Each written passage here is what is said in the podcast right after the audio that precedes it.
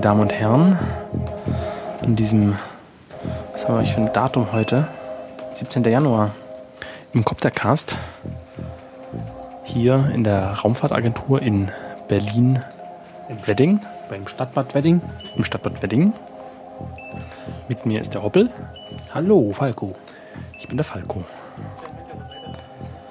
Ähm, jetzt melden sich unsere Gäste. Die dürfen übrigens nicht. Ah, ich kann die vielleicht muten. Warte mal.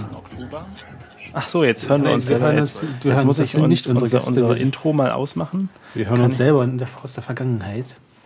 Und äh, ja, willkommen beim sechsten Pod äh, Coptercast mit der Hoppel und wir haben remote zugeschaltet zwei Gäste, den Nebu und den Devlin. Vielleicht können Sie auch was kurz dazu sagen. Wir testen heute mal so eine Skype-Connection in das Internet äh, nach Darmstadt und bei Leipzig. Hallo Nebukat. Hallo Devlin. Hallo. Hallo Leute. Oh, du bist ganz schön laut. Oh ja. Ähm, wir gucken mal, wie, ob das was klappt. Genau. Ähm, und äh, schauen mal. Ja. Wir wollen heute so ein bisschen, also wir machen erstmal so ein bisschen, erzählen so ein bisschen, äh, was wir hier machen, weil wir sind zum ersten Mal auf xenem.de. Mhm. Wir sind quasi auf den äh, deutschen Olymp des Podcastings gestiegen. Mhm. Vielen Dank an die, äh, an die Crew von Xenem an dieser Stelle. Wir haben auch gerade jetzt sage und schreibe, sage und schreibe. Oh, wir sind wieder auf 10 Hörer. Wir hatten mittlerweile schon 14. Oh, das ist Wahnsinn. Ähm, also mehr als je zuvor. Und ihr werdet uns auch, auch die Aufzeichnung des kompletten Streams, auch mit unserem Vorgespräch und unser ganzes Setup auf xenem.de finden. Ähm, Genau. und da werden wir ab jetzt auch immer zu hören sein. Also dort werden wir auch Episoden ankündigen. Und äh, achso, wir müssen natürlich gucken, wie das mit dem Hoppel ab dem März wird. Genau, das ist, aber das ist ein anderes Thema. Ähm, heutiges Thema. Äh, wie gesagt, wir wollen über FPV reden. Ich wollte noch kurz erklären, wenn Sie uns nicht über Xenem finden, dann finden Sie auch alte Episoden auf soundcloud.com slash coptercast. Copter mit K und hinten Cast mit C. Das hast du einstudiert, richtig? Genau, wir haben keine, wir haben keine Webseite, wir haben einen Twitter-Account und einen Google Plus. Da findet ihr uns auch unter dem Namen Coptercast. Äh, vielleicht gibt es irgendwann eine Webseite, vielleicht schenkt uns jemand eine Webseite. Wenn uns jemand was schenken will, irgendwas, dann nehmen wir das auch gerne Nehmen auch entgegen. alles. ähm, dann verschenken wir es gerne weiter zum Beispiel oder äh, machen uns das Leben ein bisschen angenehmer und finanzieren vielleicht äh, die Hostingkosten hierfür, also die für Soundcloud. Ähm, ja, und äh, wir wollen heute über das Thema FPV reden. Genau. Ähm, allerdings, äh, wie ihr sicherlich wisst, der kürzlich auch war der Chaos Communication Kongress in Hamburg. Ähm, darüber würde ich gerne auch noch ein bisschen was erzählen, weil ich war ja da. Okay, wollen wir das erstmal machen und Äh, dann das so das große Thema? Genau, ich würde vorschlagen, ich erzähle mal kurz ein bisschen was über den Kongress und äh, was wir da so gemacht haben mit den Quadrocoptern und dann können wir uns zum eigentlichen Thema FPV unterhalten. War dann jemand im, äh, aus dem Skype auch da? Nee, äh, ich war Skifahren. Ah, okay. Ja, genau. Ja, du wolltest kommen, bist aber nicht. Ja, Ich war verplant. nicht physisch dabei, aber zumindest mental am Stream. Okay. Am Stream. Dann, äh, dann müssen wir leider euch so ein bisschen. Oh, sch- das ist jetzt aber nicht so gut. Dann müssen wir euch, war ich das jetzt? ich weiß es nicht. Werde ich euch so ein bisschen muten, dann wird der Hoppe jetzt hier so ein bisschen Monolog halten und wir steigen dann nachher bei dem. Bei der, Monolog. Okay. Genau. Ähm, Chaos Communication Kongress zum. Es war der 29. Kongress und äh, er fand in Hamburg statt. Wieso, weshalb, warum, weiß sicherlich jeder. Wir hatten in Berlin einfach nur Platzprobleme. Ähm, es waren nicht so viele Copterfreunde da, äh, wie wir sonst in den letzten Jahren waren, aber wir hatten schon unseren Spaß. Der Ligi war da, äh, Chaos war da, und noch ein paar andere Paparazzi war, äh, war natürlich äh, mit einem Projekt dabei. gut, der Vartox, der Vartox war da. Vartox war auch da, der hat, der hat uns auch besucht für einen, einen Abend. Warte mal, wenn du dich, also das Mikrofon, das hat so eine Richtwirkung. Wenn du Das das hat eine so, Richtwirkung, soll ich so? genau, dann ist das mehr in deine Richtung und dann hört Ah, man dich okay. tiefer Dann und voller. Sehr gut, sehr gut.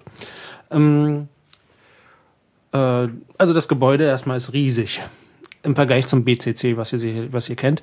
Ähm, wir hatten Berliner Kongresscenter, jetzt wart ihr im HCC? das, genau, das, das CCH. CCH. Das wurde natürlich auch, das Logo wurde innerhalb von ein paar Stunden gehackt. Stand auf einmal CCC dort. Oh. Gibt es schöne Bilder davon. Mm, ähm, wir sind diesmal auch im Saal 1 geflogen, nachts nach der letzten Veranstaltung immer. Ähm, ich bin da mit einem kleinen Ladybird rumgeheizt. Äh, und dann kam auf einmal Vartox, äh, flog mit seinem und äh, ich habe es geschafft, ihn mitten im Flug zu treffen. Leider konnte ich nicht mehr weiterfliegen, Vartox schon. Was hatte er für einen Kopter? Ähm, er hat so ein Nano V oder so, so ein Nano Nano V Hardware und äh, äh, ich weiß jetzt nicht, wie der heißt, auch so ein Nanocopter von von Flyduino. Okay.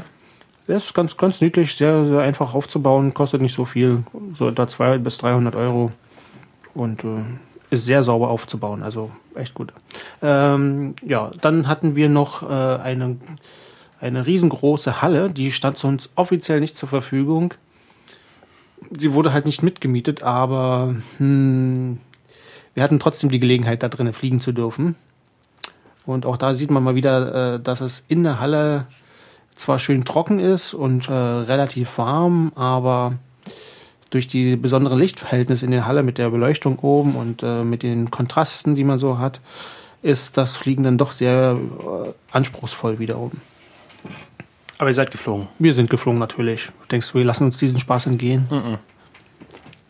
Ähm, Gibt es irgendwelche Wandberührungen, von Ähm, denen man erwähnen Na? Wandberührung eher nicht. Ähm, also ich hatte eher mit meinem Ladybird ein paar kleine Feindberührungen in Form von langhaarigen Nerds, Aha. äh, die damit geendet sind, dass ich äh, meinen, meinen kleinen Ladybug, Ladybird aus den Haaren förmlich rausschneiden musste.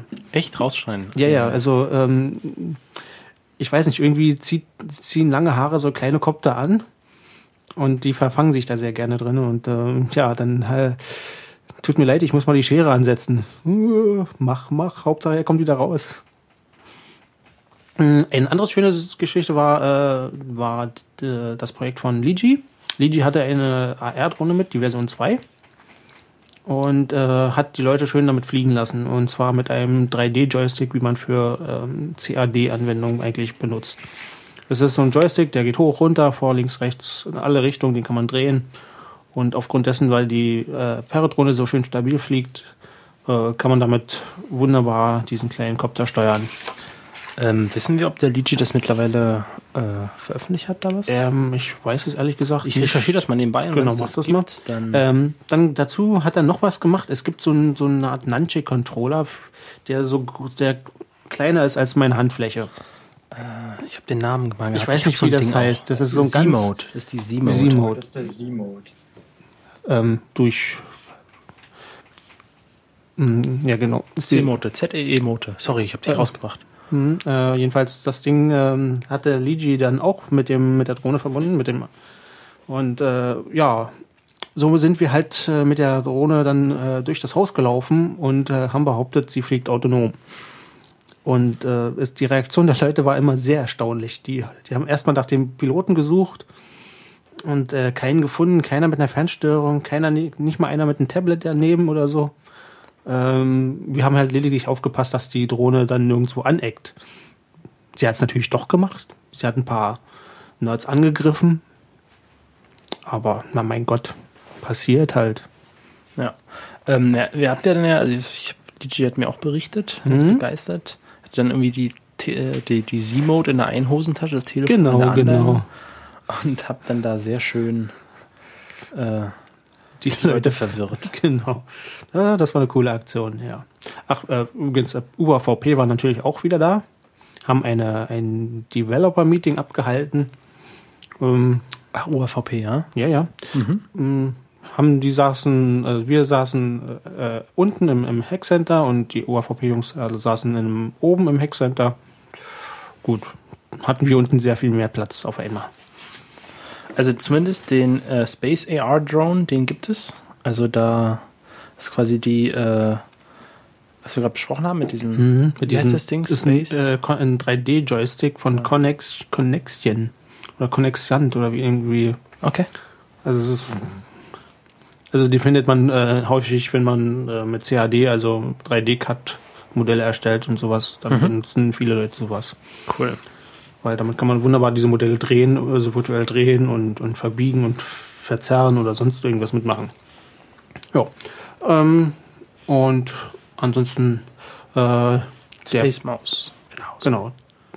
Äh, wie gesagt, der, der Äh, Vartox war natürlich auch da. Ich hatte nämlich den, den äh, Paul Barke vom Fly Shop mal angeschrieben. Der wohnt in Hamburg und, äh, und Vartox ist wohl auch nicht so weit weg gewesen. Und da sind sie halt vorbeigekommen und haben uns besucht für einen, einen Abend.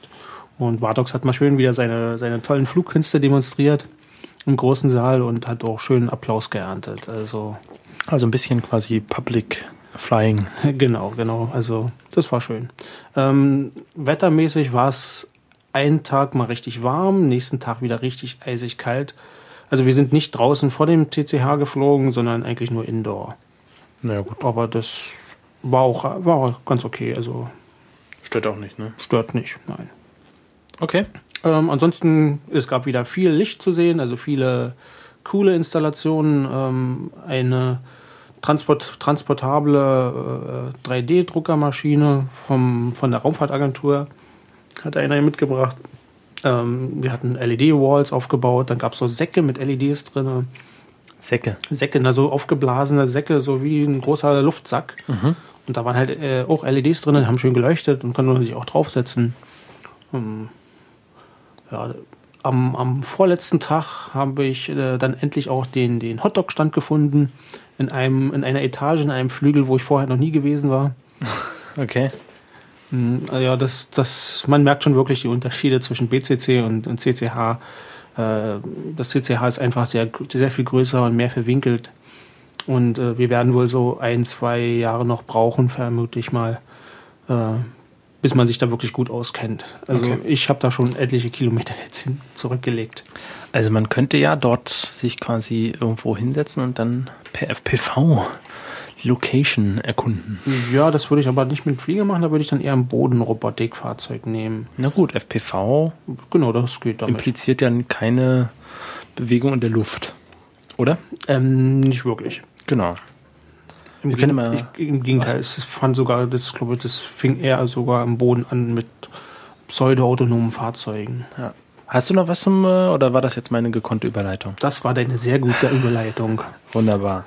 Wir wollen über FPV reden, über First-Person-View Fliegen primär natürlich, weil wir hier ein Coptercast sind. Ähm, gerne mit Coptern, aber auch gerne mit Flugzeugen.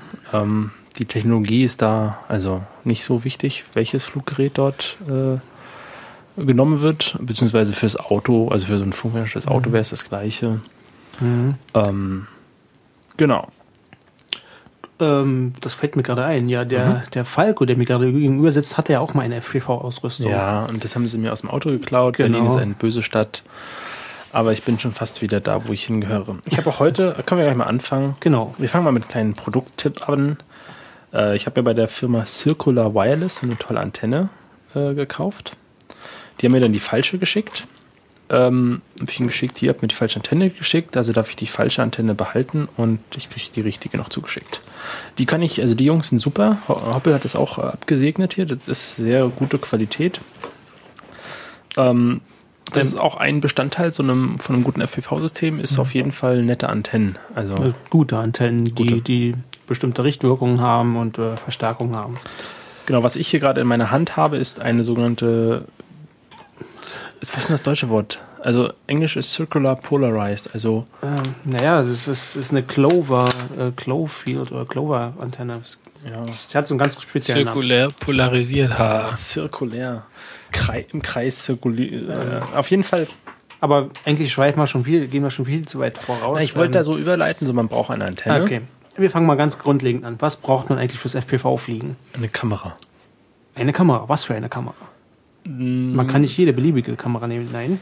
Äh, Man sondern sollte eine mit einem analogen Videoout haben. Genau, das Hintergrund ist einfach, dass eine, dass die meisten Digitalkamera viel zu lange brauchen, um das Bild zu digitalisieren und man dadurch äh, halt zu viel Zeitverzögerung im, im Flug reinbekommt und dann zu spät reagieren kann. Es gibt zwar zwar mittlerweile auch Kameras, die digitale Videos rausgeben, aber Auch die Übertragungsstrecke ist dann im Zweifel noch mit. äh, ähm, es gibt mittlerweile auch gute Übertragungsstrecken, aber die, der Aufwand dafür, der, der ist deutlich höher als mit analoger Technik. Okay, wir können ja mal bei analog bleiben, weil wir brauchen eine Kamera. Genau. Wir können auch eine Digitalkamera nehmen, die einen analogen Videoout haben. Zum Beispiel eine GoPro, sehr beliebt. Ja, das ist aber bei der GoPro funktioniert das auch nicht, weil das ist wiederum zurückgewandelt analoges. Also du hast dann eine digital-analog-Wandlung, äh, analog-digital-analog-Wandlung. Okay. Äh, ein bisschen, kompliziert. Egal, wir brauchen jedenfalls eine, eine also Kamera. Es ist üblich. Also ich werde es, glaube ich, auch wieder machen. Es sei denn, ich lerne heute noch mehr. Äh, also noch mehr dazu, aber Ähm. eigentlich hatte ich das vor. so, was ähm, brauchen wir noch? Wir brauchen einen Videosender und einen Videoempfänger. Ja, und irgendein Anzeigegerät. Ja, genau. Die Anzeigegerät, eine Videobrille oder ein Monitor. Also Oder einen Video-In und einen Laptop. Und dann, eine An also, das habe ich auch schon gemacht. Okay, zum Aufnehmen und über oder äh, zum über den Laptop fliegen. Auch zum Gucken, ja. Ich meine, es ist jetzt, ich hatte irgendwie mein 13 Zoll MacBook da. Mhm. Das ist, also ich fand es für den Anfang ganz gut, weil, also ich als Brillenträger bin mit den Videobrillen ein bisschen Mhm. benachteiligt und es Okay. war dann einfacher, irgendwie die immer vom Bildschirm in den Himmel zu wechseln, weil man natürlich unsicher ist am Anfang. Ähm, das vielleicht noch kurz am Anfang, wenn ihr jetzt anfangt, da irgendwie Blut zu lecken, das Ganze ist nicht ungefährlich, weil ihr irgendwie anfangt, euer Fluggerät aus den Augen zu verlieren. Deswegen sucht euch immer jemanden, der mit ihm da äh, fliegt. Se- Besonders am Anfang. Das ist halt was ganz anderes. Das ist jetzt nicht unbedingt schwieriger fliegen, aber es ist was ganz anderes und im Zweifel geht die Technik nicht mehr, also hat die auch mal Aussetzer und am besten man hat dann auch jemanden dabei, der auch fliegen kann. Also so mindestens das gleiche Level. Der wenigstens noch auf sich den Kopter oder das Flugzeug zurückholen kann. Genau. Oder ähm, natürlich auch immer hilfreich, zumindest noch als zusätzliche Sicherheitsmaßnahme ist irgendein äh, Autopilotensystem, der welches im Zweifel das Flugzeug wieder zurückholt. Also Genau. das ist auch schon vorgekommen, dann fliegen die Sachen weg und kommen nicht wieder oder so. Ähm, noch kurz was zum, zum dem Videosender. Ähm, momentan ist das so, dass die Videosender generell auf 5,8 Gigahertz arbeiten. Das liegt halt daran, weil wir auf 2,4 Gigahertz schon die Fernsteuerung haben. Ähm, und 2,8 Giga- Gigahertz, da gibt es auch eine Leistungsbeschränkung in Deutschland. Die sind, das sind 25 Milliwatt. Ähm, alles, was darüber hinaus betrieben wird, ist hm, illegal. Ist illegal, ja. Kann man so sagen, ja. Ist Aber- auch so. Man könnte auch mit 2,4 Gigahertz fliegen und dann mit einer 72 Megahertz oder 35 Megahertz Funke. Also das geht Das auch. geht auch, ja. Das war halt früher so, aber mittlerweile ist alles ja auf 2,4. Ähm, ja. Und, Und, äh, deswegen haben sich auch solche speziellen Antennen mittlerweile etabliert, äh, die halt einen Leistungsgewinn äh, bewirken. Genau, die mehr aus der, aus der, äh, aus dem, aus dem, Aus dem Sendesignal herausholen. genau, genau. Also da muss man auch, wollen wir erstmal, wir erklären jetzt mal das Gesamtsystem. Also wir hatten Sender, Kamera, äh, Empfänger und dann Kamera. Ein, ein Anzeigegerät. Anze- Anzeigegerät, Ähm, genau. Der, der Witz ist eigentlich eher, dass es äh, mit einer Videobrille halt diesen, diesen virtuellen Effekt hat, als würde man drinnen sitzen. Das ist beim Monitor, zumindest für mich, meine Verhältnisse, nicht ganz so, so Mhm. das, das Gefühl. Ähm, aber es ist, wenn man so mit, äh, halt die Videobrille auf hat, das fühlt sich so an wie so ein Videospiel. Ja. Es, das flasht auch sehr, also das, man glaubt das gar nicht. Das Signal ist jetzt nicht Bombe, ähm, aber ähm, das ist schon sehr über äh, sehr überzeugend. Mhm, genau. Ähm, ich würde doch mal vorschlagen, wir holen jetzt mal den Nebukat dazu. Äh, Nebukat ist einer der recht erfahrensten äh, äh, Quadrocopter-FPV-Piloten Deutschlands, würde ich mal fast sagen. Es gibt, es gibt nicht so viele, äh, es gibt ein, sicherlich einige, die noch ein bisschen mehr Erfahrung haben, will ich nicht bestreiten. Ausgezeichnet auf den Landcups. Auf jeden Fall habe ich schon mal gemacht. Und es macht mir Spaß. Genau. Ja, Ja, wo, wo machst du das denn, Nebu? Zum Spaß äh, irgendwie? Ach, mal so ein bisschen. ist eigentlich ist nicht erstmal nicht so ausschlaggebend, wo man fliegt. Ist auf jeden Fall immer das Beste, ist das Gefühl, wenn man halt mit dem Schwung, gerade mit dem ähm, Quadrocopter FPV fliegt, dass man sich einfach mal so hoch katapultieren kann und von oben alles sieht. Da muss die Umgebung gar nicht speziell sein erstmal. Das, ist, das reicht schon als Gefühl aus, wie ein Vogel rumflattern zu können. Und wenn man es dann ein paar Mal öfter gemacht hat, dann kann man sich natürlich auch irgendwelche schicken Kulissen suchen, die man dann erkunden kann aus der Luft. Auch zu zweit hintereinander herfliegen, ist ein Riesenspaß. Ja, genau, das machst du ja öfter mal mit Jambiro. Das müssen wir nochmal reinlinken. Da gibt es, glaube ich, auch recht imposante Videos, wie er dann irgendwie, wie es dann Aufzeichnungen von den Videos gibt, wie er dann dazu zweit irgendwelche alten äh, Flughallen erkundet oder so. Ja, genau, das war mal mit Jamiro. Ich weiß gar nicht, auch schon ein paar Jahre her wieder. Ähm, Wie bist du eigentlich dazu gekommen mit Lost FPV, Place. mit den FPV-Geschichten? Ich meine, du hast auch ganz normal mit Quadrocopter angefangen und äh, wie kam es denn dazu, dass du deine erste Videobrille gekauft hast? Ähm, ja, also ehrlich gesagt, ich habe schon mal früher noch, als ich normalen Modellbau betrieben habe, von Quadrocoptern noch gar nicht die Rede war, da habe ich mir schon immer überlegt, es gibt doch so Funk, Videofunkstrecken. Die habe ich mal auf Ebay gesehen irgendwie, da müsste man doch nach dem Videobild fliegen können. Da hatte ich mir schon mal sowas zusammengeschustert mit einem Monitor. Videobrille war damals noch viel zu teuer für mich jedenfalls. Und ähm, ja, ist im Endeffekt daran gescheitert, dass die Kamera doch noch viel zu schlecht war. Und irgendwann kam das mal wieder zur Sprache Mikrocopter-Chat.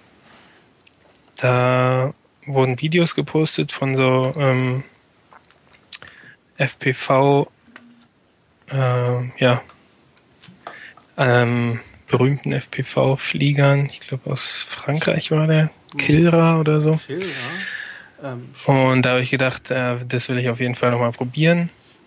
Mhm.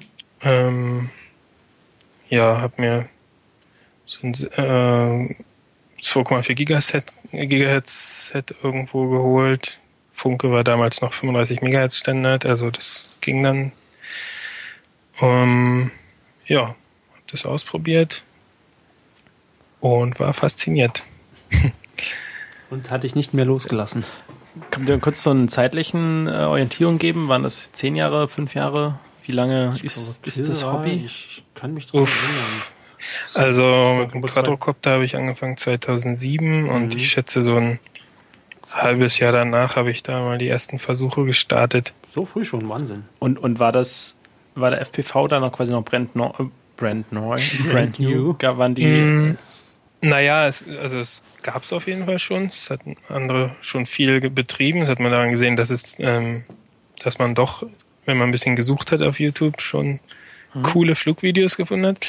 Aber dass es quasi fast jedem Modellflieger ein Begriff war irgendwie. Fliegen mit Kamera zumindest und Videobrille, das, das war noch nicht so. ja. Also ist ja kein Vergleich zu heute. Also wenn ich mich irgendwie erinnere, ich, es war im Jahr 2012, ich glaube im Sommer zumindest, da sind diverse Videos von äh, quasi, also FPV-Aufnahmen auch auf Spiegel, also so sagen wir mal, auf der Startseite. Zu, zu diesen beiden äh, Gegenspielern kommen wir noch. Ich würde auch sagen, Ja, wir machen mal so erstmal ja. den. Genau. Also Hobby- irgendwie hat es jeder schon mal gesehen, das merkt Ja. man auch an den Ja. Passanten. Interessant ist auch, Ähm, früher war einfach nur, uh, was macht denn der da? Kauert denn der da rum? Und heute äh, wissen zumindest die jüngeren Leute, ah, guck mal, der hat da eine Brille auf und sieht da alles. ja, also der, der guckt einen Videofilm. das ist schon bekannter. Was war denn deine erste Videobrille eigentlich? Also ich hatte dazu mal erst eine Fat Shark mir irgendwann mal gekauft. Und Ja, also ich habe ähm, bin da eigentlich nach dem Preis gegangen und Fetchak war ähm, okay, verstehe. weiß gar nicht, ob ich, ob ich die schon kannte. Ich, also meine Videobrille, meine erste, ja, eine. Uff, ich weiß den Namen nicht genau. Okay. Dün, dün. Auf jeden Fall so eine, die auch irgendwie 3D können soll, habe ich aber nie ausprobiert. Aber Fat Shark ist schon die FPV-Videobrille. Genau, das, ne, die, Marke. Ja. die sind halt äh, damit richtig berühmt und bekannt geworden, weil das war einfach, die passt Ja, Fetchak drauf. hat, denke ich, ein relativ gutes Preis-Leistungs-Verhältnis und ist für den Anfang praktisch, dass sie einen eingebauten ähm, Empfänger jetzt. 5,8 Wieder- äh, Gigahertz Empfänger hat. Mhm. Ähm, ja, kann man auf jeden Fall, glaube ich, nicht so viel mit falsch machen. Ähm, es gibt ja auch, also viele Leute wollen ja auf jeden Fall bei einer Videobrille komplett abgeschirmt sein ringsrum, Mhm. dass sie nur das Bild haben. Ist vielleicht auch ein bisschen coolerer Eindruck. Ähm, allerdings, also bei meiner Videobrille war das nie so komplett dicht ringsrum. Das heißt, ich habe es auch erstmal anders kennengelernt. Aber ich finde es auch heute immer noch besser, wenn man dann mal doch irgendwie schnell drüber schielen kann oder die Brille schnell runterbekommt vom Kopf. Ja. Es gibt ja auch Wenn Videobrillen, die nur auf einem Auge sitzen, zum Beispiel, wo man so ein bisschen, äh, wie sagt man das eigentlich? So hier, äh, So Cyborg-mäßig, ja. ja, Kampfhubschrauber-Style. Per Ja. Monokular. Mhm, genau. Monokular, genau. Kenne ich aber keine besonders qualitativ Ja, doch, hochwertigen. da, jetzt kommt demnächst eine raus. Also jetzt eigentlich sogar mehrere. Eine von Google und auch eine von Konkurrenten. Ja, aber das ist ja was anderes. Da läuft ja dann Android drin. Nee, da ist kein Android drin. Google Glass? Ja. Also Aber nicht, nicht naja, drin. das- Das ist halt ja. mit einem Android-Phone verbunden, klar. Aber Ja gut, aber das ist dann von äh, sagen wir es mal so, die, Te und die, so her die, die, wahrscheinlich nicht besonders anwendbar. die, für- die Technik ist jetzt erstmal da. Auch für, äh, ich denke mal, das wird sich über kurz oder lang auch jemand vornehmen und umbauen und äh, Ja. damit fliegen. Aber ich weiß nicht, ob das so hat halt einen anderen Effekt, als wenn man wirklich mit beiden Augen in der Brille steckt. ja. Das ist schon Das was ist- Auch wenn es ist- kein, auch wenn die beiden Augen das gleiche sehen. Also Genau, ach ja, das haben wir noch gar nicht erwähnt. Man sieht ja nicht wirklich 3D dabei. genau, das ist auch das, was man so ein bisschen ähm, dann lernen muss. dass Genau, also man, man verschätzt sich sehr mit den Abständen. Man, gerade weil man auch mit weitwinkligen Ja. Optiken fliegt, um möglichst viel erfassen zu können. Ja. Also man, Äh, denkt man auch, kann man die Abstände oft nicht so richtig einschätzen. man muss mal so ein bisschen wählen, ob man jetzt weitwinklig viel sieht und dann äh, die, das Tiefenverständnis verliert oder man nimmt einen, äh, einen kleineren Blickwinkel in der, in der äh, Videokamera auf dem Fluggerät. Dann sieht man wahrscheinlich besser die Abstände, aber sieht auch weniger und sieht im Zweifel irgendwie Dinge neben einem oder auf die man doch so halb zufliegt. Zumal mit einem Quadrocopter kann man ja auch so äh, schräg fliegen und in, also ja in alle Richtungen. Ist natürlich blöd, wenn man irgendwie so seitwärts schwebt und keine Ahnung hat, dass dann irgendwie dort was kommt. Naja. Genau. Nicht? Ja, da sollte man vielleicht nochmal einhaken. Zwei Punkte, die wir nicht vergessen sollten. Das erste Thema Videobrille für Brillenträger. Ich kenne euch ja alle, der eine oder andere hat eine Brille, das Thema. Ja. Und das zweite, was jetzt gerade das Thema ja war, ähm, On-Screen-Display. Das hat man in dieser Hardware, im Hardware-Review gerade komplett rausgelassen, um genau diesen Effekt Stimmt. zu kompensieren. Wir driften in einer bestimmten Höhe nach links und rechts, ohne es zu merken.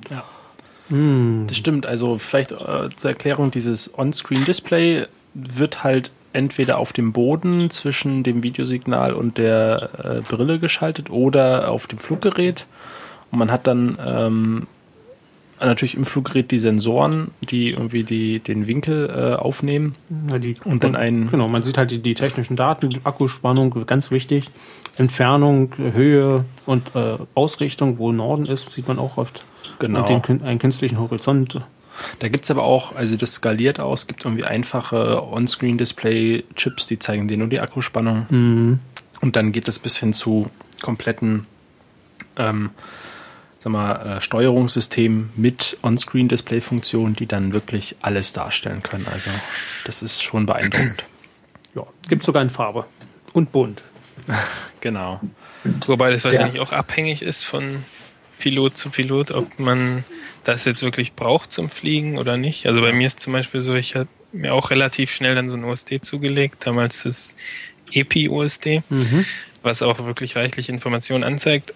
Aber ich habe dann doch gemerkt, dass ich ziemlich nach einem, also ziemlicher Bildflieger bin, also auf Sicht.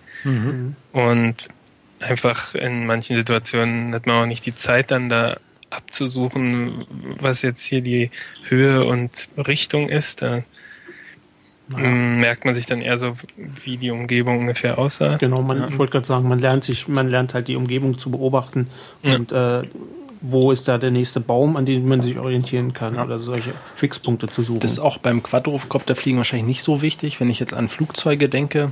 Ähm, und äh, sag mal so, Ja, genau, bei längeren Strecken oder dann braucht man das schon eher, weil dann ist man relativ schnell irgendwo, wo man aus der Luft oder am Boden die Orientierung nicht mehr hat.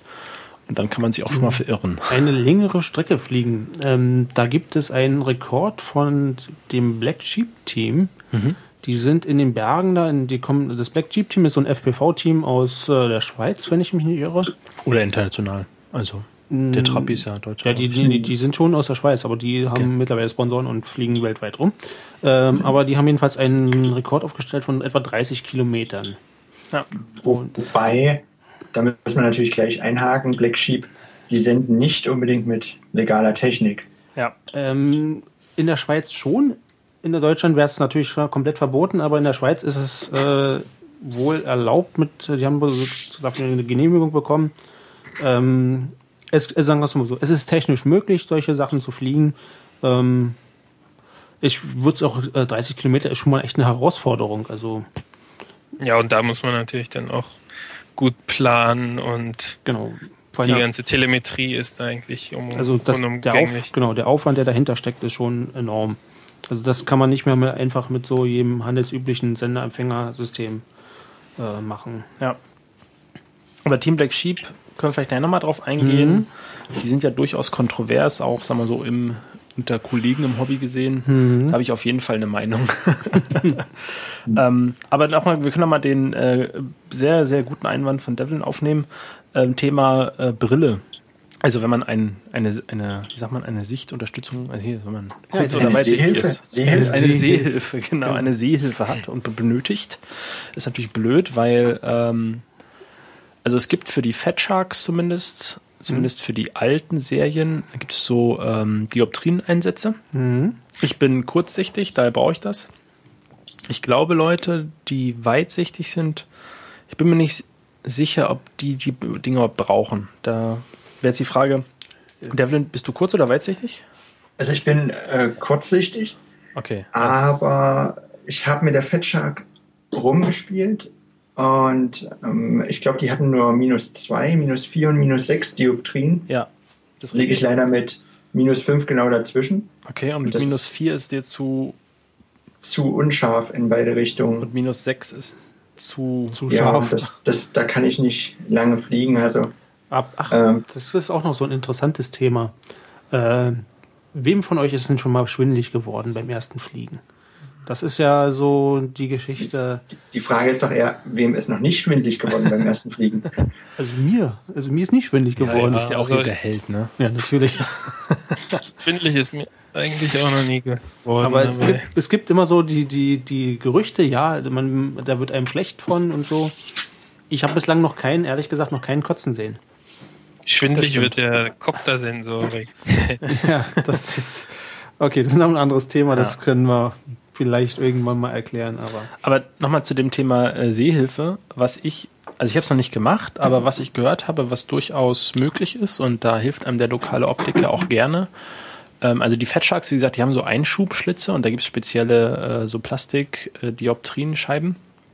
Ähm, wenn man weiß, wie groß das wird, dann kann man äh, zu seinem äh, Optiker des Vertrauens gehen und sich dort wahrscheinlich einfache Linsen in der Größe fertigen lassen. Ähm, das kommt vielleicht auf mich auch zu. Ich habe zumindest gehört, dass es schon gemacht wurde und die sollten eigentlich Das das, stimmt, Equipment ja, dafür das da habe ich auch schon gehört. Also Allerdings geht natürlich auch immer, also ich bin auch Brillenträger, aber auch ah, Kontaktlinsen. vorwiegend Kontaktlinsenträger und es gibt natürlich dann sowieso. ist eh besser. Also habe ich auch gemerkt. Ich habe auch schon überlegt, mir deswegen Kontaktlinsen zuzulegen, weil Es tut mir leid, ihr tut mir echt leid. Ich weiß, also weil wenn man dann nämlich, man muss ja irgendwann zur Brille wechseln, wenn man nicht gerade schon mit Brille startet zum Beispiel oder vielleicht hat man mal eine Situation, wo man außerhalb seiner besten Signalstärke ist und dann will man irgendwie äh, auf Sicht weiterfliegen und das ist natürlich immer blöd, wenn ich die Videobrille absetze und meine Normalbrille aufsetze. Da dann wiederum der Tipp, nehmt euch einen Buddy mit und äh, übergebt das dann. Genau. Also meine Videobrille kann man sogar über eine Brille drüber ziehen, Okay. Ja gut, wenn man aber nicht zu sehr Angst hat, die zu zerkratzen. Welche hast du denn seit zurzeit jetzt? Was die äh, Fat Shark? ähm, Hm, Vielleicht ist, die heißt äh, EVG 900 irgendwas, glaube ich. Mhm. Okay. Ist nicht allzu bekannt und hat auch nur eine standardmäßige Auflösung, aber Ähm, ich will noch mal kurz auf die Technik zurückgehen und zwar auf den Empfänger. genau, da können wir ja nochmal kurz reinhaken. Ähm, es gibt äh, zwei Arten, wie man das Signal, Signal empfangen kann. Halt mit einem Single-Empfänger und äh, mit zwei Doppelempfängern im sogenannten Diversity-Modus. Mit mehreren. Ich habe Oder sogar gesehen, mit, es gibt, sogar noch mit mehreren, ja, stimmt. gibt bis zu, also ich habe äh, einfach, also sag mal, einfach käufliche Erwerbe habe ich schon vier Stück gesehen. Hm, Das war auf dem Landcamp, hatten nämlich welche, hatten, äh, hatten da ein paar Jungs so ein System dabei, wo sie vier Empfänger gekoppelt haben und äh, damit recht guten Empfang gemacht äh, haben. Warum macht man sowas eigentlich? Darf ich raten? Na? Bestimmt total unqualifiziert. Ähm, also man, die Wellen, die haben ja irgendwie. Also die Wellen haben nicht immer in jeder, in jedem, äh, was ist denn der Abstand? Polarisation. Also erstens haben sie eine Polarisation, aber die haben. Ach, egal. nee, Lass uns hier mal den, den Profi erklären. Naja, aber man macht es eigentlich, weil man die, die, die Empfängerantennen sind, die haben eine gewisse Richtwirkung. Ah, okay. Und äh, jetzt richtet man die halt in eine be- bestimmte äh, äh, Kegel, also man muss sich das vorstellen, die empfangen eigentlich an so einem Kegel sehr gut. Und äh, deswegen richtet man die so in bestimmte äh, Winkel aus, äh, da wo man halt hinfliegt und deswegen äh, äh, hat man da meistens den besseren Empfang.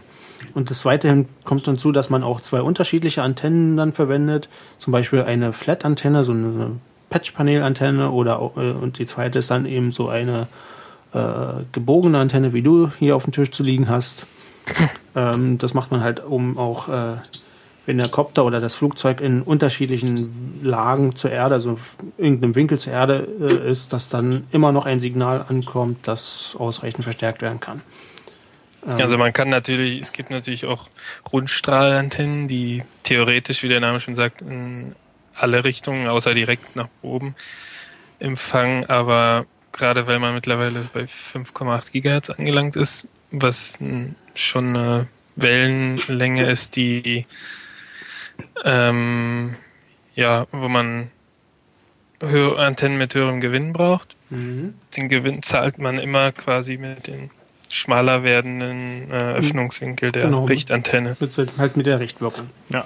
Also, aber diese, was ich heute eigentlich jedem empfehlen würde, der da einsteigt, und die gibt es mittlerweile auch sehr günstig, wie gesagt, diese äh, Cloverleaf-Antennen, ähm, die ich hier, wie gesagt, auch heute rumliegen habe. Ähm, können auch mal verlinken. Und wir können ja mal ein Foto davon machen. Kannst Habe du- ich schon bei. Ja, bei, U- bei G. Plus kannst genau, verlinkt das mal. Die gibt es mittlerweile im Set, sagen wir, für den Empfänger und Sender für 40 Euro. Ähm, fertig äh, mit so einer Verpackung. Also das ist sogar geschützt außenrum, weil die, da sind so, ähm, die, die äh, oben sind vier Antennen im äh, rechten Winkel und speziell gebogen äh, angebracht. Und äh, wenn man die verbiegt, dann ist die Wirkung relativ schnell kaputt. Also ein bisschen Schutz ist da ganz gut. Die gibt's relativ günstig. Die machen, also ich habe das Gefühl gehabt, die machen sehr viel Sinn. Ähm, die Ja, haben großen Gewinn ge Na, die, geleistet. die machen nicht nur Gewinn, sondern die ähm, verbessern den Empfang, wenn das äh, Modell halt äh, nicht parallel zum Boden ist, sondern auch äh, äh, schräg halt steht, eine Kurve Genau. fliegt oder, äh, oder, oder steigen oder fallend ist. Genau. Also wenn äh, diese Antennen haben so eine, so eine Halbkugelwirkung nach unten in der Regel. Ja, also, also wenn man sie richtig einbaut, dann stra- strahlen sie halt nach unten halbkugelförmig ab. Äh, und äh, man muss auch aufpassen, die sind äh, Sender- und Empfängerantennen sind da unterschiedlich äh, gebaut, Genau, dass man also- nicht die, die Antennen vertauscht. Die Senderantenne hat, glaube ich, drei Arme und hier habe ich eine Empfängerantenne, die hat vier Arme. Fragt mich aber nicht, warum. Ähm, so, Diversity nochmal kurz. Ah ja, genau, Diversity. Ähm, wie funktioniert Diversity? Ähm, es gibt äh, eigentlich guckt man in der Elektron, also man bin, wie soll ich beschreiben? Äh, nochmal von vorne. Signalstärke? Genau, man guckt sich auch die, die Signalstärke an, wobei das äh, schon, das ist noch der einfachste Fall. Also die Signalstärke alleine äh, ist nicht alles. Also man hat halt mindestens zwei Empfänger und guckt halt nach, wie stark ist das Signal äh, auf dem einen und wie stark ist es auf dem anderen, das Empfangssignal und äh, vergleicht die und dann schaltet man halt hin und her. Ähm, allerdings ist das nur äh, bei recht preisgünstigen Diversity-Systemen so. Bei den teuren Systemen, die schauen halt wirklich die Qualität des Bildes sich an. Da wird halt das Bild analysiert und äh, auch wenn das dann zum Beispiel auf dem schwächeren, äh, das schwächere Signal hat, wird halt äh, eventuell auch auf dieses, auf diesen Empfänger umgeschaltet, weil das, da das Bild einfach klarer ist. Das, das erfordert natürlich Rechenleistung, da sind kleine Mikrocontroller drinne wieder. Und ähm, das ist dann schon eine Qualitätsstufe höher. Die Diskussion hatte ich auch. Ich glaube, es war mit Nebu. Oder mit dir? Mit mir? Nein. Okay, mit Nebu. Mit Nebu? Ähm, Nebu? Ja, Hattest du die Diskussion mit ihm? äh, kann sein, dass wir uns da neulich kurz drüber unterhalten haben, ja. Da habe ich jetzt die Frage. Also, ich kenne, also kenne ich die? Ich kenne, glaube ich, nur die analogen ohne Auswertung, oder? Also, Mm, also, die, ja, fliegst also du ich- sowas? Ähm, das ist zum Beispiel äh, dieses amerikanische System hier. Ähm, wie heißen denn die, die gelben? Äh, also Yellow Jacket? Yellow Jacket, genau. Dieser Yellow Jacket Pro, der macht das zum Beispiel. Ähm, und man sieht echt Qualitätsunterschiede. Ich hatte das Glück, ich konnte mir so ein System äh, benutzen von einem Bekannten, der sich das angeschafft hat. Ah, und der Ifrontech. Ah, okay. Ifrontech, genau. Den, kenne ich, weil den gibt's, also den habe ich auch schon mal im Shop, im Ähm, Shop gesehen. Der ist auch nicht so günstig, der kostet wirklich so eine Menge Geld. 500, 550 Euro, glaube ich, oder so. Äh, und den Unterschied, den sieht man sowas von deutlich im Vergleich zu normalen, äh, äh, günstigeren Versionen, wie zum Beispiel diesen Inversions-RC äh, Diversity-Empfänger. Ja, genau. Ich- Also, wenn man die mal aufschraubt, wenn es Mhm. einem nicht zu schade ist, dann, ähm, also passiert ja im Normalfall, auch nichts, wenn man so ein Ding mal aufschraubt, dann sieht man meistens ziemlich schnell, dass da aus den, ähm, da sind erstens die äh, Audio-Video-Module drin, die man auch so lose zu kaufen bekommt und dann sieht man schon an der Pin-Belegung, dass da das RS, äh, RSSI-Signal halt einfach verglichen wird, also Empfangsstärke. Mhm. Und also es ist relativ simples Diversity dann. Genau. Und den, dass es einen Unterschied macht, da, ich habe da mal ein Video auf YouTube gesehen, ich weiß leider nicht mehr, wie es heißt. Es gibt ja ein Diversity-System, Ora- Oracle nennt sich das, das hat ähm, einfach nur die Videoeingänge ähm, und macht dann halt die Prüfung anhand des, der Video-Bildqualität und da gibt es halt Vergleichsvideos, wo man deutlich sieht, dass es nicht drauf ankommt, dass das Signal stark ist, also nicht nur, okay. sondern die, das Bild. Mhm. Genau, also deswegen, wer sich so ein Ding selber bauen will, der, also es gibt ein recht günstiges äh, Bausatz oder gab es mal von Markus Beck. Ähm, mittlerweile gibt's, ist es ausverkauft oder ich weiß nicht, haben die es noch? Ähm, das hat halt ganz normal über den RSSI verglichen und hin und her geschaltet. Es hat funktioniert auch ganz gut eigentlich für, für den Preis. Ähm, wobei man mittlerweile sagen muss, dass mit in diesem Inversion, äh, Inversions-RC-System vom Preis her mittlerweile Genau, den genau ich, dasselbe. Den habe ich, den hatte ich auch, den habe ich auch wieder Mhm. in der Version 3, äh, Immersion RC Duo V3. Mhm. Ähm, Es gibt mittlerweile übrigens auch von Fat Shark ein Diversity-System in der Brille. okay. Das ist wohl ganz neu oder gibt es schon? Ähm, Ich werde es mir mal demnächst live angucken können. Okay. Du bist dann vor Ort. Ich bin dann vor Ort. Oh, geil. Ähm, genau, also vielleicht zum Einstieg ist dieses Immersionssystem ganz gut. Um so ein bisschen eine Dimension aufzuzeigen, der einfache Diversity kostet 250, der Welcher? Yellow Jacket ist bei 530. 250, also ich hatte mal 130 bezahlt für den Diversity. Ja, wir wissen. Kommt drauf an, wo ich. Ja, also in China gibt es den auch so billig, aber. Äh, nein, das war in Deutschland. Und dieser Oracle Video Diversity Empfänger sehe ich hier für um die 160 Dollars. Mhm. Okay. Dollars, ja. Plus Einfuhrzoll, plus Gebühren und. Genau. Macht eigentlich jemand eine Linkliste oder sowas? Ja, also ich hoffe, du schreibst auch ins Piratenpad, ähm, wie im Also ich, IRC si- ich kann nicht schreiben, ich sitze hier, habe meine Hände in der Tasche und Ihm ist kalt. genau. Ähm, aber nochmal eine wichtige Sache, wo wir gerade bei Empfängern waren, bevor jetzt äh, Leute äh, hier ähm, losgehen und kaufen und dann traurig sind, weil Mhm. sie irgendwie einen schönen Videoempfänger mit Diversity kaufen und sich einen äh, schönen Videosender mit Antenne kaufen und dann irgendwann Mhm. merken, verdammt, das geht ja alles gar nicht. Warum, warum kann ich hier, ich stelle links Kanal 3 und rechts Kanal 3 ein und da passiert gar nichts. Oder ich sehe so ein halbes Bild und auf Kanal 3 sehe ich ein Scheißbild, auf Kanal 4 sehe ich ein Scheißbild. Ähm, das liegt nämlich daran, dass es mindestens mir bekannt zwei quasi Kanälbelegungen gibt. Also da sind die Kanäle versetzt und ähm, die, das eine System, ich kenne es immer nur unter dem Fat Shark oder Immersion RC System, also die beiden sind zum Beispiel kompatibel. Der Ye- Yellow Jacket ist, glaube ich, auch in der Klasse. Genau. Ähm, Und dann gibt Ja, das liegt, also das, genau, das die- liegt ganz einfach an den Modulen, die darin verbaut sind. Das Mhm. sind nämlich alle von der Firma Airwave, auch im Yellow Jacket. Mhm, genau. Bloß was Yellow Jacket meine ich behauptet zu tun, ist, die nochmal fein abzustimmen. Die Module. Und ja, weil das eben die gleichen Module alle sind, sind da auch die Kanalbelegungen, also die Frequenzen, auf denen die jeweiligen Kanäle liegen. Sinnvollerweise, sinnvollerweise kauft man äh, so ein System vom, vom Hersteller, der also Sender und Empfänger anbietet. Genau. Also Genau. es gibt und es äh, reicht für den Anfang auf, auf jeden Fall einen Empfänger, ein einfacher, der eine, ein Empfangsmodul hat. Ähm, wenn man sich eine schicke Antenne dafür besorgt, dann kommt man Mhm. damit schon ziemlich weit. genau. Das ist auch wieder gutes, eine gute Aufgabe für den Buddy, der ja eh ständig Sichtkontakt Genau, zum ja. Fluggerät halten Den soll. man ja sowieso dabei hat, auf jeden Genau, Fall. dem kann man dann nämlich die Antenne an einem Kabel geben und dann, wenn die eine Richtwirkung hat, dann kann Zeig er dafür mal sorgen. Genau, zeig mal drauf. Mm, Diese zu diesem, zu diesem Und das Allerwichtigste für den Buddy ist was?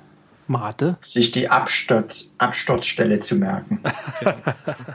Drauf zeigen und nicht mehr weg. genau drauf zeigen, da hinten fünf Kilometer weiter, da ist er runtergekommen. Genau. Ähm, was ich noch dazu zum Also nochmal kurz zu den Frequenzen. Die ja, anderen sind so die China-Buden-Geräte. ja, ähm, die, die sind so um halben, halbes äh, Herz oder so verschoben halt. Genau. Dann funktionieren die. das geht nicht. Da muss man gucken, ähm, sieht man aber relativ schnell. Ähm, aber was ich zu den Frequenzen eigentlich noch sagen wollte, ist, Ja.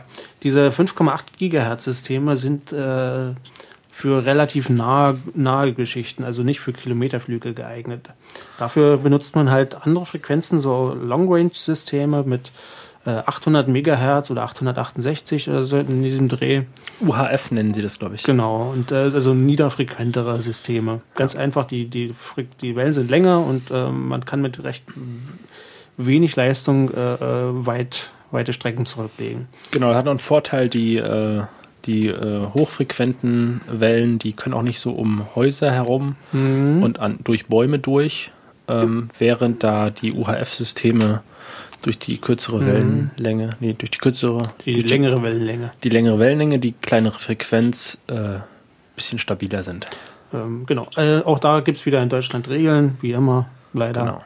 Ähm, Aber wer oft im europäischen Ausland im Urlaub ist oder genau, aus der für Schweiz, den, ähm, also ich kenne zum Beispiel jemanden, der ständig äh, im Ausland unterwegs ist und äh, für den habe ich extra ein System äh, aufgebaut, das deutlich mehr Leistung äh, bietet als in Deutschland zugelassen. Ähm, aber das spielt in dem Fall halt keine Rolle, weil er es nie in Deutschland benutzt, sondern ständig nur auf Reisen. Genau. Von daher Es ist auch, es ist auch nicht verboten, dieses Equipment zu besitzen in Deutschland. Man darf es halt nur nicht betreiben. Also ihr könnt euch das ohne schlechtes Gewissen hier kaufen und dann nur im Urlaub benutzen. Also ähm, genau. an dieser Stelle. Ja, ähm, also das wäre zum Thema Empfang. Äh, man kann da natürlich so jetzt, wenn man Antennen, man hat irgendwie zwei Antennen mit Richtwirkung, dann richtet man die so ein bisschen überlappend in eine äh, Himmelsrichtung aus, kann dann schon ganz viel, ähm, ganz viel Raum abdecken. Mit so einer vierfach Diversity, äh, mit so einem vierfach Diversity-System kann man wahrscheinlich ri- gerichtet in wahrscheinlich alle Himmelsrichtungen. Äh, Apropos gerichtet, genau, wo wir da sind. Äh, Ja. Du wolltest auch gerade darauf hinzuweisen, Nebu? Ich, nee, ich wollte noch ganz kurz was zu den Frequenzen sagen. Ah, okay. Ja. Äh, weil auch dieser Vierfach-Diversity-Empfänger, den du da gesehen hast, ist, meine ich, mit diesen Frequenzen, die nicht der, denen von Airwave entsprechen. Doch, oder, das waren die, das waren ähm, vier, äh, also was auf dem Landcamp war, das waren so vier. Nee, nee, nee, ich meine von äh, was. Ich habe was im Chat gepostet hier. Genau, ja. Ähm, und da hat eben auch im Chat der Quadflyer 8 noch darauf hingewiesen, man kann diese wohl auch modden, dass sie wieder die ähm, Frequenzen für die Kanäle haben, hat das- dass sie erlaubt sind in Deutschland. ähm, also die Frequenzen sind, äh, äh, na, das mit erlaubt oder nicht erlaubt, ich weiß nicht, wie das, äh, ob es da Ja, ich, da, ich dachte bisher, die sind leicht gibt. verschoben, dass ein Teil der Kanäle nicht erlaubt ist. Ist aber wohl so, dass sie alle nicht erlaubt sind. Okay. Ist ja beim Empfänger egal, aber so, sobald du den ähm, Sender in Betrieb nimmst, ist es quasi nicht mehr egal, Mhm. äh, legal. Aber er sagt, man kann die wohl modden. Mhm. Können wir auch mal in die Linkliste aufnehmen. Genau. Also wir wollen hier auf keinen Fall irgendwie dazu anregen, illegales Equipment zu kaufen. Ähm, ihr müsst dann euch im Zweifel nochmal selber. Ihr seid selber zu- dafür verantwortlich. Genau. Ähm, ja. Ja, also Ähm, wir hatten, also Antennen wollten wir. Genau, ich wollte noch was auf was hinauslaufen, ähm, hinauslaufen natürlich, hinausfliegen. Äh, und zwar äh, Richtwirkung. Also diese Antennen haben ja alle eine Richtwirkung. Äh, und es gibt mittlerweile einige Systeme und einige Eigenbauten, die dann die Antenne automatisch nachführen. Ah, Äh, genau. Genau. Und zwar ist dann. Das wäre auch quasi ist, noch ein weiterer Bestandteil eines FPV-Setups, den man, Genau. der aber optional ist. Der ist optional. Äh, mittlerweile, äh, es gibt sogar schon, schon echt große, äh, große Gebilde, die sich daraus entstanden sind. Ich habe da schon mal Bilder gesehen von Autos, wo dann die Satellitenschüssel auf dem Dach montiert war und drehbar und, und so neckbar und so. Ja. Äh, das funktioniert halt so. Du hast, man hat halt äh, ein, ein Datenübertragungssystem vom Flugmodell, äh, was die, die Höhe und die, die GPS-Koordinaten zurückfunkt. Teilweise sogar auf dem Audiokanal des, des, Genau, genau. des Videosignals. Also, ihr wisst, was ich meine. Gleich kommen wir nochmal Ja. dazu. Äh, jedenfalls funken die halt die, die Koordinaten zurück und äh, danach, damit lässt sich halt äh, dann die Position des äh, Modells berechnen und äh, die Antenne dementsprechend ausrichten. Das macht man gerade bei Long-Range-Flügen oder auch wenn, wenn das äh, Modell ziemlich schnell ist, ähm, ist das schon von Vorteil, sowas mal zu besitzen und auch zu benutzen. Ähm, was du, was äh, der Falco gerade meinte mit den äh, Funk, äh, mit dem Datenkanal auf dem Audiosignal ist, äh, dass ein ein Videofunksystem besitzt äh, ein, ein zwei Daten, äh, zwei Kanäle eigentlich. Das eine ist der Videokanal. Äh, das ist halt eine die, die Strecke, wo halt das Videosignal übertragen wird und in dieses Signal, also in dieses Funksignal reingemischt ist auch ein Audiokanal in der Regel, weil diese Module bieten halt so äh, immer beide, beide Möglichkeiten an. Dass man halt damit Weil sie nämlich auch in jedem Video, Babyphone oder genau, genau, Fernsehübertragungsset verwendet werden. genau. Und weil man halt diesen Audiokanal halt noch da hat und quasi nicht benutzt für irgendwas, kann man da auch diesen missbrauchen und äh, quasi äh, Daten, Messdaten und sowas, Positionsdaten darauf packen und äh, entsprechend codieren und dann übertragen. Übrigens nicht wundern, wenn man dann das erste Mal sein Empfangssystem in Betrieb nimmt, kann es sein, dass man auf einmal die das Garagentor vom Nachbarn oder die Pseudo-Überwachungskamera, die vom Nachbarn auf Ebay gekauft wurde, ähm, ja, vollen Zugriff drauf hat. Ja. Überwacht, überwacht deinen, deinen Nachbarn. Was auch ganz Ja. interessant ist, fürs Copterfliegen wahrscheinlich unüblich. Ähm, man kann natürlich auch, wenn man sich äh, fertige Systeme kauft, dann mit Kopfhörer und dem Sound fliegen. Äh, beim Copter macht das wenig Sinn, weil der irgendwie eigentlich nur Lärm macht. Oh ja. Was ich gemerkt habe beim ersten Mal fliegen, was total verwirrend ist, ähm, weil ich habe setze dich irgendwo hin und weil man durchs Fliegen normalerweise irgendwie instinktiv seine Ohren trainiert, dass sie das äh, Fluggerät mitorten, total verwirrt, weil man sitzt dann dort. Der, der Blickwinkel, die Perspektive ist aber im Fluggerät und äh, die Ohren, man fliegt dann um sich rum und die Ohren sagen einem eigentlich, du fliegst um dich rum, aber eigentlich fliegst du ja nicht um dich rum, sondern bist ja drin. Also das ist sehr, sehr verwirrend. Ähm, von daher, da macht vielleicht doch dann äh, Kopfhörer Sinn, weil da hat man diesen Verwirrungseffekt nicht. Ähm, das war nur so mein erstes Erlebnis.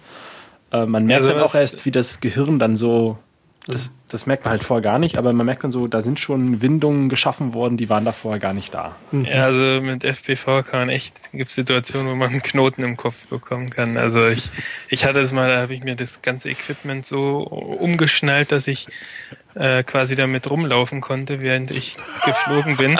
Da habe ich es mal gewagt, bin auf. Normalerweise setzt man sich ja in den Stuhl gemütlich. Und genau, und lässt seinen Kopf so Äh, fallen. Genau. Sehr beliebt, Oder hängt ihn völlig schräg ohne Sinn. Ähm, Ja, ja, genau. äh, ich bin dann halt aufgestanden und bin mal mit dem Kopter hinter mich geflogen und habe da angefangen zu laufen. Und dann, dann sieht man sich ja quasi wie in so einem Third-Person-Videogame. Und Bist du dann gestolpert oder ist der Kopf da? Nee, nee, ich konnte ja genau sehen, was ich mache. Aber Du konntest genau sehen, wie du hinfällst. schon, also, Geil. ist schon ein komisches Gefühl. Also ich habe es einmal versucht im Stehen zu fliegen, ich kann das nicht. Ich kam mir dann so ganz komisch vor, als wenn dann die Welt schief steht, dann, dann bin ich immer weiter so zur Seite ge, ge, geneigt. Ja, am besten man, also das wäre vielleicht der, letzte Teil, wenn man jetzt hier so das Equipment aufzählt, so ein Klappstuhl ist immer ganz gut. Also, Äh, ja, Klapp. Klappstuhl oder auf dem Boden sitzen und interessanterweise die Pose, wie die meisten Leute sitzen, ist halt im Schneidersitz, Kopf nach hängen lassen, nach unten und äh, so ganz äh, total, ähm, wie heißt das, wie, was machen die Mönchen immer, so, so ja, Meditations meditativ. Genau, ähm, das ist aus irgendeinem Grund erschlaffen immer die Halsmuskeln dabei. Aber das ist auch Reflex. Also das scheint uns Mutter Natur in, den, äh, in die Wiege gelegt zu haben. Weil ähm, wir haben es, wir waren, ich war mit Nebu letztes Jahr im, auf dem Tempelhofer Flugfeld und da haben glaube ich, so kleinen Kindern auch die Brille aufgesetzt, weil die kamen irgendwie, oh, was macht ihr und so. Und bei denen das gleiche, also bup, Kopf nach unten und das scheint irgendwie so einprogrammiert zu sein. So. ja, es Äh, abschalten, Kopf runter, äh, okay, Ja. Konzentration. Sehr lustig. Genau. Vielleicht wollen wir kurz mit Anekdoten weitermachen, weil ich habe auf jeden Fall eine erzählt. Dann, dann raus damit. also Ja, ja. Nebu ist Haupt, äh, hauptverantwortlich. Also ich erzähle über ihn unsere Perspektive Okay. vom Chaos Camp im vorletzten Jahr. Irgendwie Nebu ist irgendwie da rumgeflogen, hatte irgendwie ohne Buddy, äh, irgendwie war da in der Luft unterwegs. Und irgendwann kam er ganz aufgeregt an und meinte, sein Kopf ist ja weg, sein Kopf ist weg. ja, Und wie, wie, dein Kopf ist ja weg. Ja, nee, er ist hier rumgeflogen und irgendwie auf einmal Signal weg und also von bestem Signal auf ganz und er war weg. Was Und- nicht sonderlich verwunderlich ist auf dem Chaos Camp, aber naja. da gibt es auch noch ein Video davon.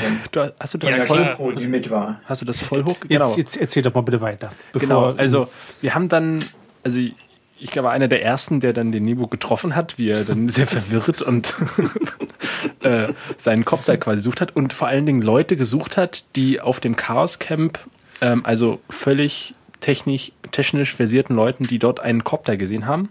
Das Problem war, gerade diese Menschengruppe war jetzt nicht darauf trainiert, sowas äh, besonders wahrzunehmen. Die waren da quasi schon dran gewohnt. Für die war das gar nichts Ungewöhnliches, deswegen haben wir auch erstmal keinen gefunden.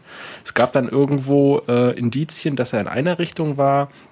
Nebus äh, persönliches Gefühl, wo er denn gewesen ist, war, glaube ich, total falsch am Ende. Dann haben wir irgendwie über das Radio auf dem Camp Bescheid gesagt, ob jemand was gesehen hat, sind noch irgendwie in Richtung gegangen und ähm, irgendwann kam dann jemand, also ich glaube, es war über das Radio dann, der irgendwie mitbekommen hatte oder es gab also die komplette Medienpräsenz äh, wurde eingeschaltet, um irgendwie die Suche nach diesem Copter zu unterstützen, ob ihn halt jemand gesehen hat. Und zumindest die grobe Himmelsrichtung konnten wir dann irgendwann äh, bestimmen. Ähm, und dann sind wir irgendwie zu zehnt so in die Richtung, in den Wald, der da war, äh, geturnt. Ich weiß noch, da war irgendwie alles voller Brennnesseln und ich mit kurzen Hosen, aber egal. Und wir haben ihn auch wirklich gefunden, den Kopter dann, der war irgendwie auf der Wiese, direkt neben dem Wald, der an das Gelände grenzte. Da war ein, eine wunderschöne Wiese. Kopter, komplett intakt. Piepste Ja. vor sich hin. Der piepste vor sich hin. Und Ich habe ihn auch nur deswegen äh, orten können, weil er halt gepiept hat. Akku alle, oder? Ah, Nee, ähm, nee, nee, ich habe Ja, ja, die, die Funke ausgemacht, Mhm. dann geht er in so einen kontrollierten Sinkflug. Das hat auch absolut perfekt geklappt, wie ich dann auf dem Video später gesehen habe. Oh. Der ist so sanft in das Gras abgesunken, wie ich es selber gar nicht Ja, wir haben- steuern können, Wir haben, wir, ungefähr. haben, wir haben irgendwie gelacht und, und gewitzelt, dass äh, die Freunde vom UAVP-Projekt ihre Kopter nicht hätten besser landen können als dieser Mikrokopter, der sich alleine gelandet hat. Naja. Naja, die haben sich da immer auf den Kopf gelegt, auf dem Chaos Camp. Ja, ja, das stimmt, ja. Die Das- hatten ihren ersten Looping probiert vor Kamera. Hm, Da war da so hatten das doch gefilmt. Ja. ja, Hat leider nicht funktioniert. Das ist aber gut, man sollte sowas immer vor laufender Kamera machen. genau. Bei den allem, ersten auch Versuch. der erste Aber FPV-Flug, alles das- immer filmen. Das erinnert mich halt auch so ein bisschen. Ähm, ich hatte mal, das war in Freien Brink hier bei Berlin, hatte ich meinen Kopter dabei und hatte mal jemanden fliegen lassen. Also auch mit- per FPV. Und äh, ja, was macht er? Er fliegt und wei fliegt immer weiter, fliegt immer weiter. Und irgendwann sagt er, ja, ich sehe nichts mehr. Ich versuche ihn schon seit fünf Minuten zurückzukriegen. Ich sehe ihn schon lange nicht mehr. Und da, da, ich habe ihn noch weit, weit in Ferne noch gesehen. Er war zum Glück noch über den Bäumen. Er meinte, jetzt, jetzt nimmt er Gas raus und äh, landet den da hinten. Dann gehen wir suchen. Das waren so etwa zwei Kilometer weit. Okay. Äh, ja. Da musst du aber sehr gute Antennen gehabt haben, Hoppel. ja, also äh, Fernsteuerung ja, aber halt äh, mein FPV reicht nicht so weit. Okay. Äh, Das, das war schon nach einem Kilometer weg. Ja, Ähm, je weiter man wegfliegt, sollte man sich auch merken, desto höher muss man steigen. weil- Ja, das war halt so, ich habe ihm dann den Sender aus der Hand gerissen und äh, ich konnte ihn dann halt noch auf Sichtflug wieder zurückholen. Das Wow. war. Du Also- warst dein eigener Buddy. Ja, ja, ich war mein eigener Buddy. Sehr gut. Aber da, da ähm, ich habe da ein bisschen Erfahrung drin. Ich, ich weiß, wie ich den wieder zurückkriege. Äh, so ein Anfänger ist da vielleicht ein bisschen aufgeschmissen. Also landen ist eigentlich das, was man zuletzt machen sollte. Was auf. Vielleicht, Was? kleiner Einwurf noch. Ja? Vielleicht äh, diese Buddy-Funktion funktioniert auch sehr gut, wenn die, wenn man zwei Funkgeräte hat, mit äh, Schüler-Lehrer-Funktion, Ja. Mhm. dann kann der Buddy ziemlich schnell eingreifen, weil das die Übergabe der Fernsteuerung ja, benötigt ja auch ein paar Sekunden, die dann Ja. auch manchmal Ich überlebenswichtig stelle sind. für den stell mir Kopf. das sogar eigentlich sogar fie- fies und gemein vor, wenn du dem, dem, dem FPV-Piloten ihm einfach den Kopter wegnimmst. Er versucht nach links zu fliegen und gewöhnt sich jetzt im mental daran, jetzt eine Linkskurve zu fliegen und du fliegst einfach mal rechts rum. Ja klar, du kannst ihn sehr verwirren, aber du, der, der äh, Pilot, der FPV-Pilot kann ja quasi der Lehrer sein und äh, quasi selber den Buddy dann Äh, aktivieren. Na gut, okay. Das Also man ist- kann da beliebig hin und her. Egal. Ja, also ähm, Anekdoten gibt es da viele, tausende YouTube-Videos. Also wer mal lustige Sachen sehen, Formationsflug mit Flugzeugen habe ich so wundertolle Videos gesehen. Das ist total spannend. Da hoffe ich irgendwann auch mal hinzukommen. Ähm, also wer hier irgendwie in Berlin so ein äh, Flächenflugzeug hat, ich habe so ein Bixler mittlerweile wieder. Äh, da freue ich mich mal drauf. Also sollte möglichst ein ähnliches Flugzeug sein, dann kann man sich mit den Geschwindigkeiten so ein bisschen einigen. Ja, Und- was benutzt man eigentlich als Flächenflieger hauptsächlich zum Ja, beim? Flächenflieger ist natürlich noch sinnvoll irgendwann so ein Head-Tracker, Genau. mit dem man dann ähm, quasi, den pappt man sich auf den Kopf und speist das Signal am besten in den, in den Schülerport ein von der Fernsteuerung und übergibt es dann auf der Empfangsseite im Modell an zwei Servos. Und diese zwei Servos betätigen eine Mechanik, auf der die Kamera sitzt. Hm. Die muss auch gar nicht groß kompliziert sein, wenn man mit einer kleinen Chipkamera oder GoPro fliegt. Und dann kann man mit der Kopfbewegung die Kamerabewegung Ja, steuern und Genau, genau, das ist. in der Kurve nach rechts runter gucken an der Tragfläche. Wir müssen noch mal ganz kurz erklären, was ist überhaupt ein Head-Tracker? Genau. Ähm, Gibt es mittlerweile auch schon fertig, so als System. Also meine Na, zukommende Videobrille hat das drin. Mhm, genau, Man kann sich aber auch selber ausfrickeln. Ja, genau. Aber erstmal, was ist ein Head-Tracker? Ein Head-Tracker ist eine kleine Sensorgeschichte. Das sind, sind einfach nur Sensoren, die äh, die Kopfbewegung messen. Eine IMU. Eine IMU, genau. Kann ja auch schon hier Äh, Fach und äh, also die, die kriegt halt mit, wenn der Kopf geneigt wird, rechts, links, hoch, runter und kann diese Informationen dann an den Sender weit, also weiterleiten. Äh, üblicherweise wird es in den Sender, in den Fernsteuersender eingespeist und an zwei Servokanäle auf, dem- auf dem Modell geschickt. Mit diesen zwei Servokanälen werden halt zwei Servos angesteuert, die dann halt die Kamera bewegen, so wie der Kopf bewegt wird. genau. Ähm, ja, das ist das eigentlich macht für Mikrocopter wenig Sinn. Genau, weil der Kopter selber ist ja schon beweglich genug, aber für Flächenflieger äh, gibt es so schöne Videos, wo, wo die Leute einfach mal zur Seite gucken und äh, seitlich am Flugzeug runter Ja. gucken und äh, ja. Und es gibt auch tolle Videos, da haben die Leute quasi ein Cockpit nachgebaut und dann die Kamera in den, in den Menschen gesetzt, der dort sitzen ins, würde. ins Cockpit, ja. Und dann man sieht dann, also es ist super schön, ähm, was man da als sich basteln kann. Man kann dann eine sehr, sehr realistische ähm, Atmosphäre schaffen. Nachteile natürlich an so einem Cockpit ist, dass man sich künstlich die Sicht beschränkt, was natürlich gut ist für den Realitätsfaktor, aber im Zweifel sieht man auch nicht so viel. Kann man sich irgendwie aussuchen. Also manchmal will man die, Br- die, die, die, äh, die Kamera auch irgendwie möglichst weit vorne und oben auf dem Modell platzieren und solche Sachen. Genau. Ähm, was ich aber eigentlich mal wissen wollte, äh, für Flächenflieger. Genau, welche Flächenflieger benutzt man hauptsächlich dafür? Ähm, also was sehr beliebt ist, gibt so die Klasse der, der Multiplex Easy Star, ähm, ein Flugzeug anderthalb Meter Spannweite ungefähr, so ein, ein sogenannter Trainer, also ein, ein Flugzeug, mit dem man sehr gut anfangen kann, fliegen zu lernen. Ähm, der hat den Vorteil, dass er schon mal relativ viel Platz im Rumpf mitbringt, weil ein bisschen Platz braucht man für das Videoequipment. Ähm, er hat weiterhin den Vorteil, dass es immer praktisch fürs FPV-Fliegen, ähm, dass er einen äh, sogenannten Pusher, also einen Antrieb, der nach hinten drückt und nicht von vorne zieht. Also der Propeller zeigt nach hinten.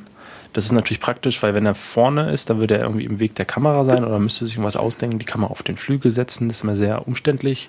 Das ist bei Trainermodellen eh gut, weil wenn man irgendwie mit der Nase in dem Boden landet, dann ist nicht gleich der Motor und der Propeller kaputt oder wenn man ein bisschen äh, gröber landet, das ist immer, immer ganz praktisch. Ähm, das ist sehr beliebt. Also was habe ich auch. Ähm, die haben auch eine ganz gute Traglast, solche Modelle. Da kann man auch ein bisschen größeren Motor einbauen, hat man so ein bisschen mehr Spielraum. Und man hat halt vorne, wie gesagt, keinen Motor. Das ist, der Vorteil ist natürlich auch, wenn man vorne keinen Motor hat, hat man Platz für Akku und Equipment. Ähm, während, wenn natürlich der Motor vorne ist, ist ein bisschen weniger Platz. Und die zweite Klasse, die immer auch noch sehr beliebt ist, besonders dann, wenn man schon ein bisschen erfahrener ist, sind sogenannte Nurflügler.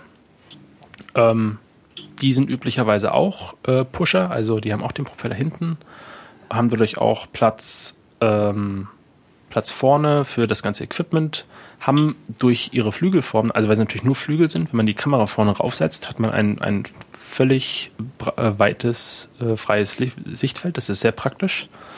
Hat aber ähm, Flugzeugmodellbedingt irgendwie kein Seitenruder und muss schon so ein bisschen umdenken.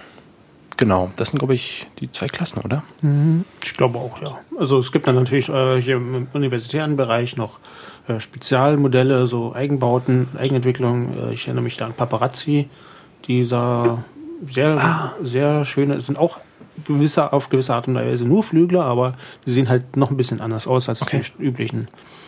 Ähm, ja. Genau, im Quadrocopter-Bereich kann man eigentlich alles, also man kann wirklich alles mit einem FPV-Equipment ausrüsten. Genau, neuerdings gibt es jetzt, oder gibt es schon seit ein paar, paar Wochen äh, ein, ein Ladybird mit, mit integriertem äh, FPV-System. Genau. Wow. Äh, mit äh, einem Sender, wo ein Display eingelassen ist, wo man auf dem Sender das Videosignal sehen kann. Das Ding kostet äh, 300 Dollar oder sowas. Okay. Ähm, interessant. Man kann also das ist die Komplettlösung. Es gibt auch schon fertige Flugzeugmodelle mit FPV. Mhm. Ähm, es gibt aber auch, also besonders wenn man jetzt den Ladybird nimmt, das vielleicht für die Leute, die jetzt nicht wissen, was das ist, das ist so der 10 cm Rotorabstand Quadrocopter fürs, äh, fürs Wohnzimmer. Wir hatten da auch eine Sendung, ähm, Kleine Copter hieß er, und es war die Sendung Nummer 3 äh, zu sehen auf soundcloud.com slash coptercast. Ähm, da haben wir drüber geredet, sind auch im Studio geflogen. Also selbst damit kann man äh, FPV fliegen. Das ist besonders spannend, weil man kann halt im Wohnzimmer fliegen. Und im Vergleich zum Copter ist das immer noch eine Riesenspielfläche. Mhm. Oder schön mal im Sommer kurz aus dem Fenster raus und beim Nachbarn reingucken. Ja, gut. Also wir wollen ja hier wiederum nichts zu. Äh, ja, äh, das ist jetzt aber wiederum äh, ja, genau, Zivil, beim, äh, hütet euch vor Zivilklagen. Bei, bei eurem befreundeten Nachbarn. Hm, apropos, da fällt mir das noch ein Thema Zivil, also gerade verklagt werden. Okay. Ähm, Hintergrund ist, ähm, auch wenn man FPV fliegt, ähm, letztendlich, oder wenn man halt das aufnimmt und online stellt oder so, ähm, dass man nicht Persönlichkeitsrechte von anderen verletzen sollte. Ja. Ähm, es gibt äh, genug Beispiele, Paparazzis und so, da äh, kann man gut verklagt werden, also äh, ja. aufpassen. Genau. Ähm, was vielleicht auch noch so zum Thema, äh, was gibt es auf dem Markt? Ähm, die AR-Drohne, den ähm, die hm. wir letztes Mal bei genau, der, genau. Beim, zum Thema Notcopter ja auch besprochen haben, ist im Grunde auch schon ein FPV-System. Mhm. Also man hat dort keine Videobrille natürlich an seinem iPad. Mhm. Zumindest ist das nicht so einfach, die dort anzubauen. Aber man hat dort auch ein Live-Videobild. Das ist sogar ein Full HD, oder? In der neuen jetzt? Ah, nee, das ist nur Aufzeichnung. Aber man kann dort auch aber ganz gut mitfliegen. Ist doch HD-Auflösung. Also die ist doch. Äh, die ich weiß nicht, ob er das streamt in HD. Ich glaube, er zeichnet es auf. Naja, besser als SD auf jeden Fall. Mhm. Naja, aber der Unterschied ist halt, dass es, also normale FPV-Kameras sind halt deutlich schneller, was die genau. Reaktionsgeschwindigkeit angeht. Genau, da muss man gucken. Ähm, da sollte man auf jeden Fall aufpassen und nicht sofort sagen, oh, ich habe ein iPhone und ich mache jetzt FPV mit der Parrot. Das ist schon was anderes. Ich möchte mal sehen, wer sich ein iPhone vors Gesicht schnallt. Genau, aber ja, du musst Wobei die, wenn man sie dicht über dem Boden fliegt, dann fliegt sie ja so stabil, dass man da Zeit hat zu reagieren. Ja, genau. genau. Das ist aber generell reden wir äh, bei Delay äh, von, den, von den Systemen, die man so Millisekunden. Will, in Millisekunden. Also mhm. das ist schon Realtime. Die braucht man auch. Mhm. Also das, äh, ja, ich weiß gar nicht, ob es da irgendwie eine Zahl gibt, wann es echt schwierig wird.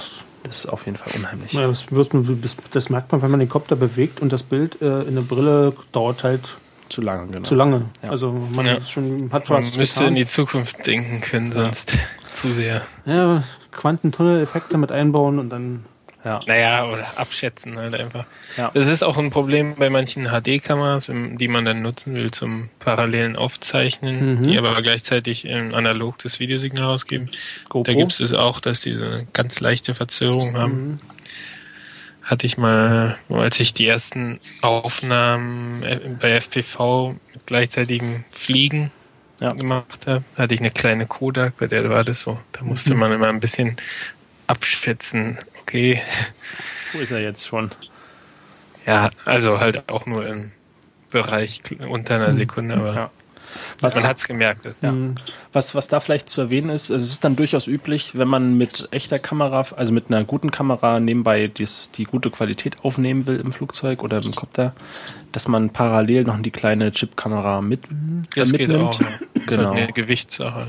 Genau, wobei die, sag mal, wenn man die große, also mal die große, eine GoPro ist vielleicht jetzt nicht so groß, aber wenn man die ordentliche Kamera mitnimmt, dann wiegt die kleine Chip-Kamera im Vergleich auch nicht mehr so viel. Ja, das fällt nicht mehr auf. Genau, es gibt auch, also dann, wenn man dann wiederum äh, sich überlegt, die, die Kamera, die auf den Ladybird, den man sich bauen kann, ähm, das sind irgendwie im Gramm-Bereich. Also da kriegt man sich sehr sexy Systeme äh, aufgebaut.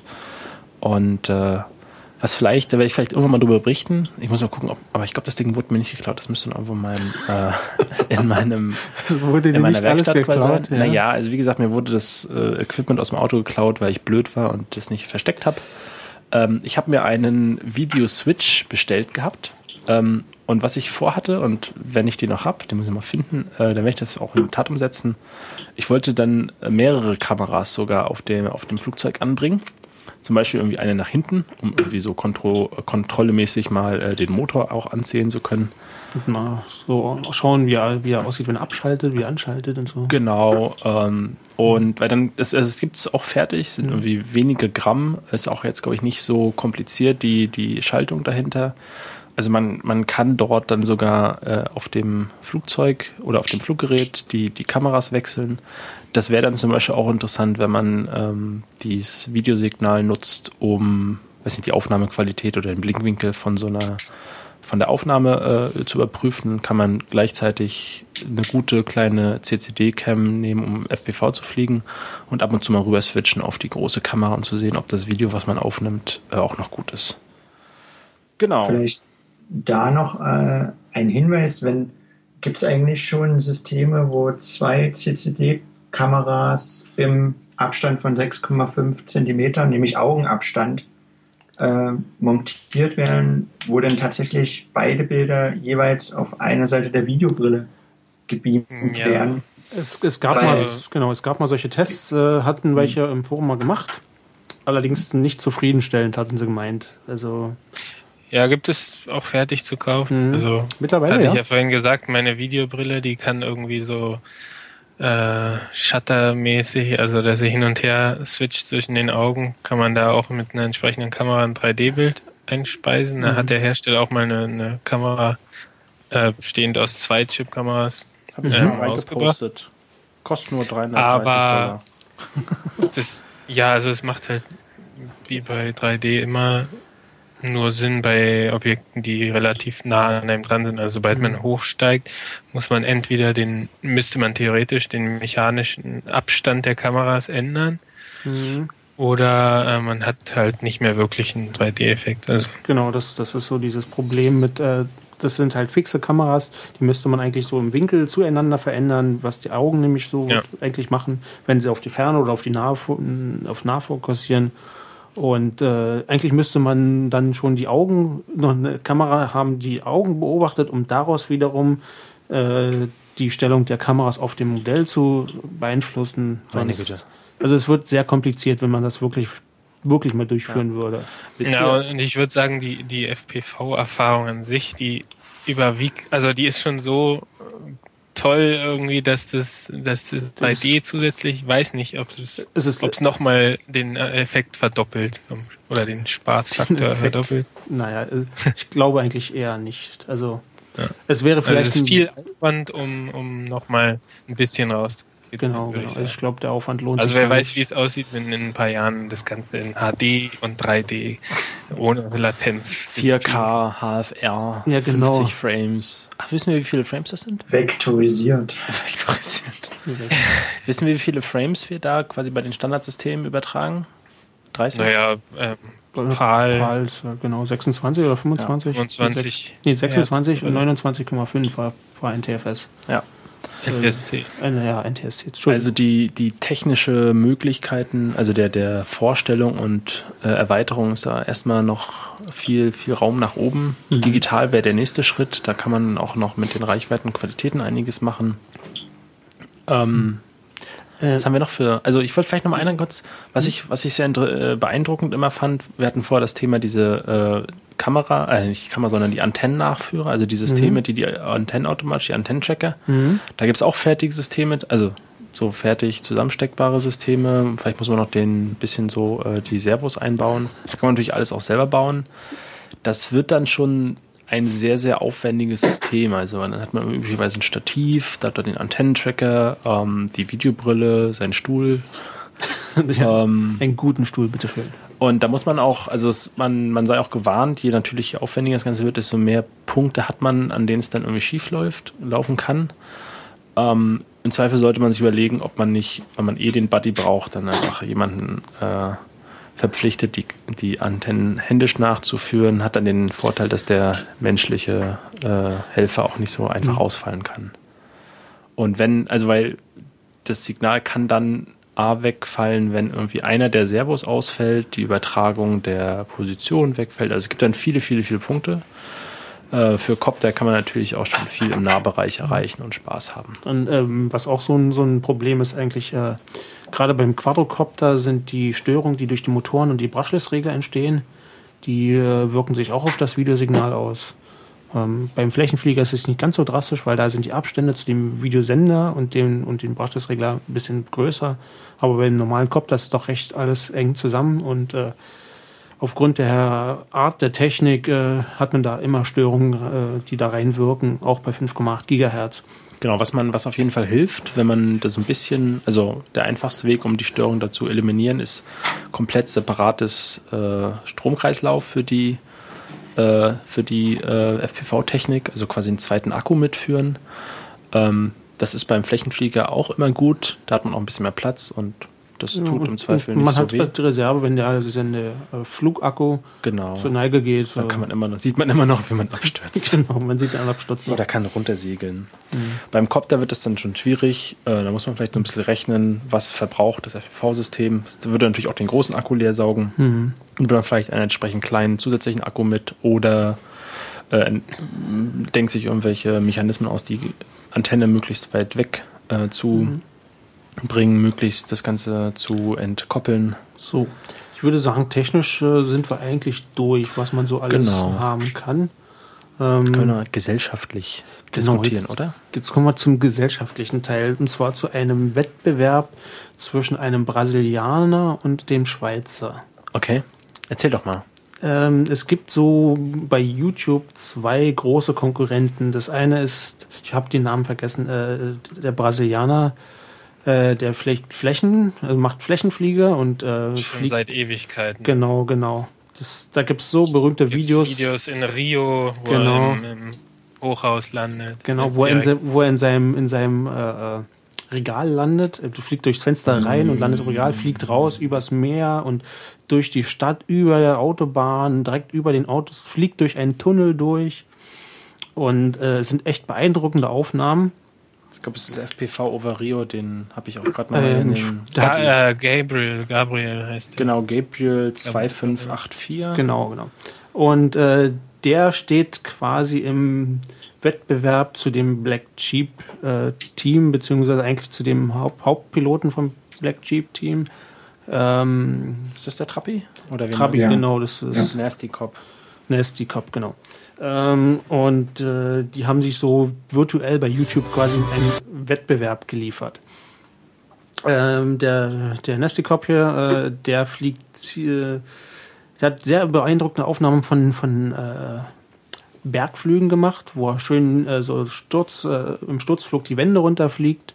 Sehr, sehr dicht an, an, an den Kanten lang und so, sehr beeindruckend. Er war auch mal in Berlin gewesen, äh, hat hier ein, ein, ein, ein im- war hier in Berlin, in Berlin mit in Begleitung mit einem Filmteam, die ihn aufgenommen haben, wie er hier in Berlin rumfliegt, äh, am Reichstag vorbei und äh, ja, das, das war halt, äh, Ich glaube, die sind auch, also sie müssen, die waren halt beide in diesem Bericht, das war so ein äh, Spiegel-TV-Beitrag, glaube ich. Ähm, die findet man auch online Wenn noch mal jemand den Link raussuchen könnte, Genau. bitte. Ich würde ich würd Black Sheep nachher noch mal kurz als separates Thema nehmen. Findet man eigentlich äh, in Spiegel Online immer irgendwo als Vorschlag, wenn's, wenn man ein Thema zu, äh, Mhm. Drohnen, zum Thema Drohnen irgendwas. Genau. Ähm, und äh, ja, die haben sich halt so quasi bei YouTube bekriegt, also auf freundschaftliche Art. Ja, wer kommt den, wer macht den nächsten. Rekord und so. Und äh, von dem Brasilianer äh, gibt es dann auch die Geschichte, dass er mittlerweile fürs Militär arbeitet, dort ausbildet. Okay. Ähm, und äh, äh, ja, er hat halt wirklich so viel Erfahrung, dass er, dass sie gesagt haben, ja, komm doch mal vorbei, bring, bring unseren Leuten das Fliegen bei. Okay. Ja. Das da ist- ist natürlich die Variante, ähm, FPV-Pakete an Hobbyisten zu verkaufen. Vielleicht ein bisschen schöner. Genau. Ähm, Wobei, Es ich, wie gesagt, ich noch einen würde nachher kleinen, gerne noch es gibt auch so einen kleinen Unterschied zwischen den beiden und zwar äh, der Brasilianer fliegt nicht mit einer Videobrille, sondern er fliegt mit einem Monitor. Okay. Eben genau aus dem Grund, äh, weil er sagt ja, dass er halt äh, zum einen er fängt äh, sein Modell immer. Das ist er halt gewohnt und deswegen, wenn er fliegt auf sich zu und fängt das immer auf. Äh, und äh, zum Zweiten ist, damit er halt wirklich schnell gucken kann, wo ist er gerade in der Luft. Und deswegen immer Das mit hilft aber Monitor. nicht, wenn er durch einen Tunnel fliegt. Da habe ich auch keine Ahnung, was muss der für ein Übertragungssystem haben. Das ist schon beeindruckend, oder? Mm, Ja, der hat auch ein bisschen mehr Leistung als äh, in Europa Ja. Zulässig. Das kann man, kann man immer ganz gut an den Empfangsstörungen sehen. Die Empfangsstörungen sind verschieden je nach Funkfrequenz. Okay. Dann Also das Analyse Rauschen ab. sieht äh, die, das Rauschen oder Ameisenfußball sieht anders aus. Was, weißt du, was das, was, was für ein typisches Rauschen hat er denn? Ähm, das zieht sich irgendwie immer so von der Seite rein. Ich kann es nicht so gut beschreiben. Ich Okay. finde, es sieht ein bisschen so aus wie früher bei analog Sattfernsehen, wenn Ja, es schlecht also wurde. bei solchen, bei solchen Systemen, ähm, da ist schon, schon äh, zum einen andere, andere Leistung und zum einen ist es auch äh, UHF. Also das geht mit 5,8 Gigahertz nicht mehr. Ja. Was ähm, bei UHF muss man aufpassen, da hat man sogar dann ähm, noch mehr Interferenzen vom, von dem anderen Equipment auf dem Fluggerät, weil die diese tiefen Frequenzen da schon eher dann mal äh, reinstören. Ja gut. Dafür hat man ja noch eine HD-Kamera oben drauf. Für Genau. Das, Auf jeden Fall äh, sind beeindruckende Aufnahmen und äh, ja, die haben sich halt Sachen getraut. Äh, ja, da würde sofort jeder, jeder Polizist in Deutschland, äh, kommen Sie doch mal wieder her und landen doch mal bitte von mir. Ja, die. Andere Länder, andere Sitten. Aber was, was, Ähm. vielleicht mal kurz einsteigen zum Thema so Team Black Sheep und Mhm. Trappy. Ähm, also das Video, was irgendwie bei, bei Spiel Online auch war und über Berlin und so, alles schön und gut, äh, sieht auf den ersten Blick auch sehr spannend äh, aus, aber man muss dann irgendwie sehen, potenziell werden da äh, äh, schlafende Geister geweckt, ähm, weil also um es ganz akut zum Beispiel zu nennen, er muss über das äh, im Bau befindliche Gebäude des BNDs fliegen. Ich wohne da zufällig um die Ecke. Ich kenne die Ruine, die man in der einen Szene liegt und ich sehe den Winkel, wie er auf die Ruine zufliegt und eigentlich gibt es nicht viel Wege dahin zu kommen, außer direkt über den BND oder zumindest ganz knapp vorbei. Ähm, das ist schon relativ äh, provokant, würde ich sagen. Also Ja. Leute, die irgendwie, also ich persönlich bin auch schon in Tempelhof geflogen, das ist, also da ist eine andere Sache, da, da waren irgendwie nicht so viele Leute erstmal, da war genug Wiese, Platz, das war ein Schaumstoffflieger, äh, der irgendwie im Wind fast von alleine steht und eigentlich auch nicht böse runterfällt. Äh, während diese Videos natürlich in ihrer Dramatik und Spannung auch, äh, also die gewinnen natürlich auch nur, weil da relativ schnell geflogen wird und relativ äh, riskante Manöver auch, irgendwelche Häuserschluchten runter und so. Sieht alles gut aus, aber man muss immer bedenken, das ist halt alles Technik, da kann auch mal was schiefgehen. Und im Zweifel hat man dann irgendwie so einen 1,50 Meter, 2 Meter äh, Schaumstoffflieger, der gerade mit 150 km/h durchaus deine Häuserwand runterknallt. Ja, es gibt ja zum Beispiel sehr schöne Videos von ihm, äh, wo er in, in New York äh, rumfliegt, äh, auf der Brücke hoch und runter, die, die Brücke entlang runterfliegt äh, oder an einem Wolkenkratzer. Gut, also Brücke Äh, finde ich nicht so, nicht so ja, schlimm, kann er gerne machen, weil wenn er runterfällt, dann klatscht er ins Wasser. Muss man mal aufpassen. Also ich, ich warne da, ich bin da ein bisschen skeptisch. Ich fand das letzte Video echt krass. Das waren sie in, oder das vorletzte, waren sie in London, sind mit ihrem Quadrocopter vorm Tower rumgeflogen, so vor der Uhr, die man äh, sehr gut kennt. dann kam auch die Polizei und war alles sehr lustig. Aha, die Polizei dachte, wir wären Terroristen und so, hieß es dann. Ähm, das fand ich Ja. echt, also das war mir dann auch zu viel. Äh, vielleicht lustig oder was halt sehr interessant an der Stelle, es gab zwischenzeitlich ein Interview zu diesem Video genau, äh, ich glaube in Engadget oder irgendwie, also in, in, in einem relativ großen Tech-Blog. Ähm, das ist dann irgendwann verschwunden Aha. ohne Kommentar. Also der, äh, der, der Chef von 3D Robotics, nee, es war Wired, Wired UK. Okay. Der hat auch verlinkt und ich habe ihm auch dann, also wir hatten, also erstmal so, hatte ich meinen Kommentar auch dazu geschrieben, so, hm, na gut, aber hast mal genau hingeguckt, ist das jetzt so gut, dass die sich da damit äh, quasi darüber amüsieren, dass Polizisten kommen und wahrscheinlich sogar berechtigt äh, die Zweifel äußern, ob das nicht Terroristen seien, die da vorm Tower rumfliegen, weil so viel haben die da nicht zu suchen. Im Zweifel fahren sie runter und tun wem weh oder wollen da wem weh tun. Also das ist schon äh, kritisch. Und das Video ist irgendwann verschwunden. Also ich weiß nicht, wer da ähm, Also- aktiv war. Mir ist das Video nämlich nicht bekannt. Ich kenne nur Es war nicht lange da. Also ich, ich kenne auch noch mal die äh, Google Plus. Ähm, Da war Ach, das Video von Team Black Sheep ist verschwunden. nein, nein, oder? das, das Interview danach, wo er so, Ach so, die mhm. Polizei kam. Im Video selber. Ähm, ich kenne und das Video, wo sie die Polizei verfolgen. Das ist jetzt in Frankreich gewesen. Das Ja, war ja genau. lustig so. Ja, ja, das war halt so. Aber die Tea Time London, Tea Time in London. Also, ich, äh, ups, das war jetzt na, lass laut. mich laufen. Äh, bisschen laut. Ah, ja, ein bisschen leiser. Warte mal. Ähm, also wir verlinken das mal, da kann man sich so ein bisschen selber Mhm. einen Eindruck gewinnen. Wie gesagt, Also, man muss beachten, dass da schon ein gewisses Risiko besteht. also es gibt ja zwei Kritikansätze der meisten Leute. Also einmal das die Sicherheit anderer Leute, das können sie vielleicht mit ihrer Erfahrung schon ein bisschen eindämmen, aber auch nicht hundertprozentig, weil die Technik eben nicht hochredundant ist wie bei kommerziellen bei der kommerziellen Luftfahrt sowieso nicht.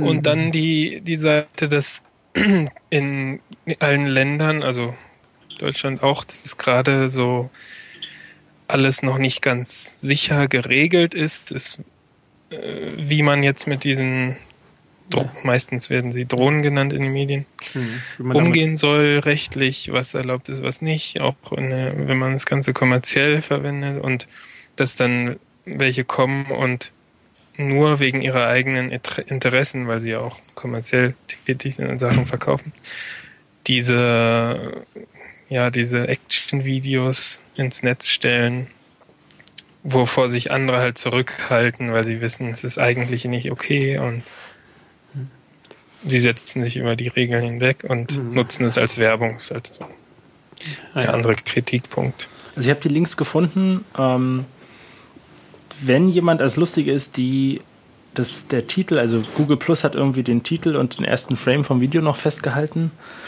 Es würde mich wirklich freuen, wenn man das nochmal rauskriegt. Also die haben es da anscheinend weggeschrieben. Ähm, ich habe auch dann mal ähm, kritisch hinterfragt, wo das Video äh, geblieben ist. Und äh, da hat dann Chris Anderson nicht mehr reagiert. Ähm, am Anfang war sein Beitrag, also der Beitrag wo, war auch zwischendurch editiert. Also das ist auch schon relativ weit angekommen, dass da so eine Kontroverse entsteht und äh, man da so ein bisschen aufpassen muss. Also ich hoffe, dass vielleicht, also vielleicht können wir auch gerne mal irgendwann hier so Team Black Sheep einladen und da auch ein bisschen diskutieren, was sie dazu halten. Also sie sind auf jeden Fall gerne eingeladen. Wir stellen uns da gerne der Herausforderung einer offenen Diskussion. Genau, also natürlich, meine, also mein Interesse geht natürlich deren Technik. Also, Genau, also das wäre interessant. Es sind super Videos, das muss man einfach nehmen. Die machen das, das ist eine eigene Klasse Ja. für sich. Gut. Ähm, aber die Videos äh, in den Alpen sind eigentlich genauso imposant wie in den Häuserschluchten. Genau. Und da muss man äh, keine Angst haben, dass mal was schief geht. Da, das wäre vielleicht mein. musst du mal rausgucken, nochmal diesen 30. Es gibt leider kein, also ich habe kein Video gefunden von diesem 30 Kilometer Flug. Ja. Also Aber das, ich hab- das würde ich gerne mal sehen. Also vor allem, wie lange fliegt man da? ja. Na gut, was weißt du hier mit einem so ein- Flieger Ja. an die 90 Ja, so, km/h? ich weiß nicht, ob der so schnell fliegt, so ein, so ein, so ein? Ich glaube eher so um die 60. Na gut, aber das ist dann eine halbe Stunde. Na gut, muss man wieder zurück. Also es ist schon ein großer Akku. Ja, muss man wahrscheinlich schon auch Thermik ausnutzen oder Oder du nimmst da halt einen Verbrenner, ne? Aber das wird dann richtig gefährlich. Habe ich aber auch irgendwo, ich weiß nicht, wo das war. Ich, da so ein paar Kanäle abonniert bei YouTube und dann die, die, die, die Erzählung war dann, dass sie dann gar nicht mehr, also dadurch, dass es halt Entfernung durch die äh, Reichweite des Flugzeugs gar nicht so richtig beschränkt war, weil da irgendwie relativ Benzin drin war, zwei Meter, der Typ fliegt, äh, landet auch das Ding, FPV, also Flugzeug landen und starten mit Videobrille, das ist auch schon mal eine mhm. äh, imposante also, Leistung. Man findet auch echt, äh, wenn man eine Weile sucht, findet man auf YouTube auch ähm, FPV-Videos, die noch aus einer Zeit sind, wo das noch nicht jeder hatte und wo die Leute sich noch richtig interessante Sachen gebaut haben. Zum Beispiel gibt's da einen, einen komplett umgebauten Van mit Antennen auf dem Dach und ja, genau, 30, genau. äh, 40 Zoll Plasma drin und mhm. Stromaggregaten. Und der fliegt, ja. glaube ich, auch mit einem Verbrennerflugzeug und ja. der, der, macht das schon richtig lange. Also. Was ich auch mhm. noch machen wollte, auf dem, auf dem Landcamp dieses Jahr hat es leider nicht geklappt. Also dieses Jahr ist ja, also dieses Jahr, Jahr 2012 äh, mit, mit dem Beamer im Zelt das Videosignal ja. projizieren. Das fehlt mir immer noch mal. Das wäre nochmal cool. Hatte ich extra einen Beamer für mitgenommen. Ich auch. Schämt euch. Davon wusste ich gar nichts. Ja. Ähm, ja. Wo waren wir noch? Achso, so gibt natürlich viel zu, viel zu tun. Ja. Ähm, es gibt viele schöne Videos. Äh, wie ein bisschen aufpassen muss man. Ähm, Du hattest vorhin eine Parallele zur Militärtechnik genannt, wobei mhm. die, glaube ich, eigentlich nicht FPV fliegen. Also die Jungs. Na doch, die fliegen schon auf eine okay. Art und Weise FPV. Also die sitzen ja in einem, also die haben keine Videobrille auf, so wie mhm. wir, sondern die sitzen halt vor sechs Monitoren und äh, sehen dann alle möglichen Kameraperspektiven. Ja. Und dann sitzen die halt zu zweit davor. Aber das ist äh, das Schöne Realtime. Das ist Realtime ja. alles. Ja, es ist Realtime und das Schöne ist äh, zu sehen, dass sie auch keine bessere Übertragungstechnik haben bisher. Also ich war mhm. auf der auf der ILA mhm. ähm, mal in so einem Zelt von der Bundeswehr. Okay, die Bundeswehr, Bundeswehr ist jetzt vielleicht ist auch nicht das Maß aller Dinge, aber ja. die hatten von Air Robot, glaube ich, was. Und mhm. ja, ja, ich kenne das Ding, genau. Ja. Mhm. Ist halt die gleiche Analogtechnik für die ähm, Videoübertragung. mit, also mit Spratzern im Bild und na gut, Aerobot, die haben ja auch nur kleine Quadrocopter. Also da gibt es ja diese, diese äh, äh, Helikopter von Schiebel. Äh, äh von Schiebel, ja, äh, die sind ziemlich groß. Die tragen mhm. auch fette, dicke Kameras, wenn sie wollen. Und dafür mhm, gibt es ja so eine richtige große Station, wo du richtig drinne bist mit großen Fernsehern und so. Und äh, da kann man auch wirklich Leistungen mittragen an, an Videos. Aber wenn man sich so die Systeme von den Amerikanern anschaut, äh, die machen das Ganze über Satellit, weil die müssen ja ein paar tausend Kilometer weit kommen. Ja, die wollen damit ein paar tausend Kilometer weit kommen. Äh, sonst könnten sie ja in Afghanistan nicht mit den Drohnen fliegen und ja. äh, von zu Hause aus schön bequem die Leute abschießen. Ja. Ähm, wenn man das so sieht, das ist, also ich, das ist staunlich, dass es, also es ist nicht ganz richtig real-time, was die machen, äh, weil es über Satellit einfach nicht geht. Ja. Dafür ist der Leck so groß, also die Verzögerung. Ja, so schnell ähm, kann das Licht gar nicht reisen. so schnell kann das, ja, also man, man, äh, die Maschinen an, an, an sich fliegen autonom soweit. Ja. Man gibt halt bloß einen äh, eine, eine Flugplan vor, ja. wie sie fliegen, zu fliegen haben, aber die können halt in äh, die Bildübertragung ist halt fast Realtime. Also die haben vielleicht ein, zwei, drei Sekunden Lag, also Verzögerung und das ist schon recht wenig über diese Entfernung.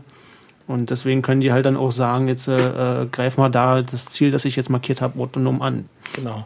Was, also ich weiß aus erster Hand, ähm, ich habe da im, jetzt im Herbst jemanden kennengelernt, der ist bei der Army äh, in, den, in den Staaten. Mhm. Das ist ganz interessant, fand ich zu erfahren, dass äh, dort, also was wir so kennen aus dem Fernsehen, das ist nicht die Armee, sondern das ist alles äh, die, die Navy.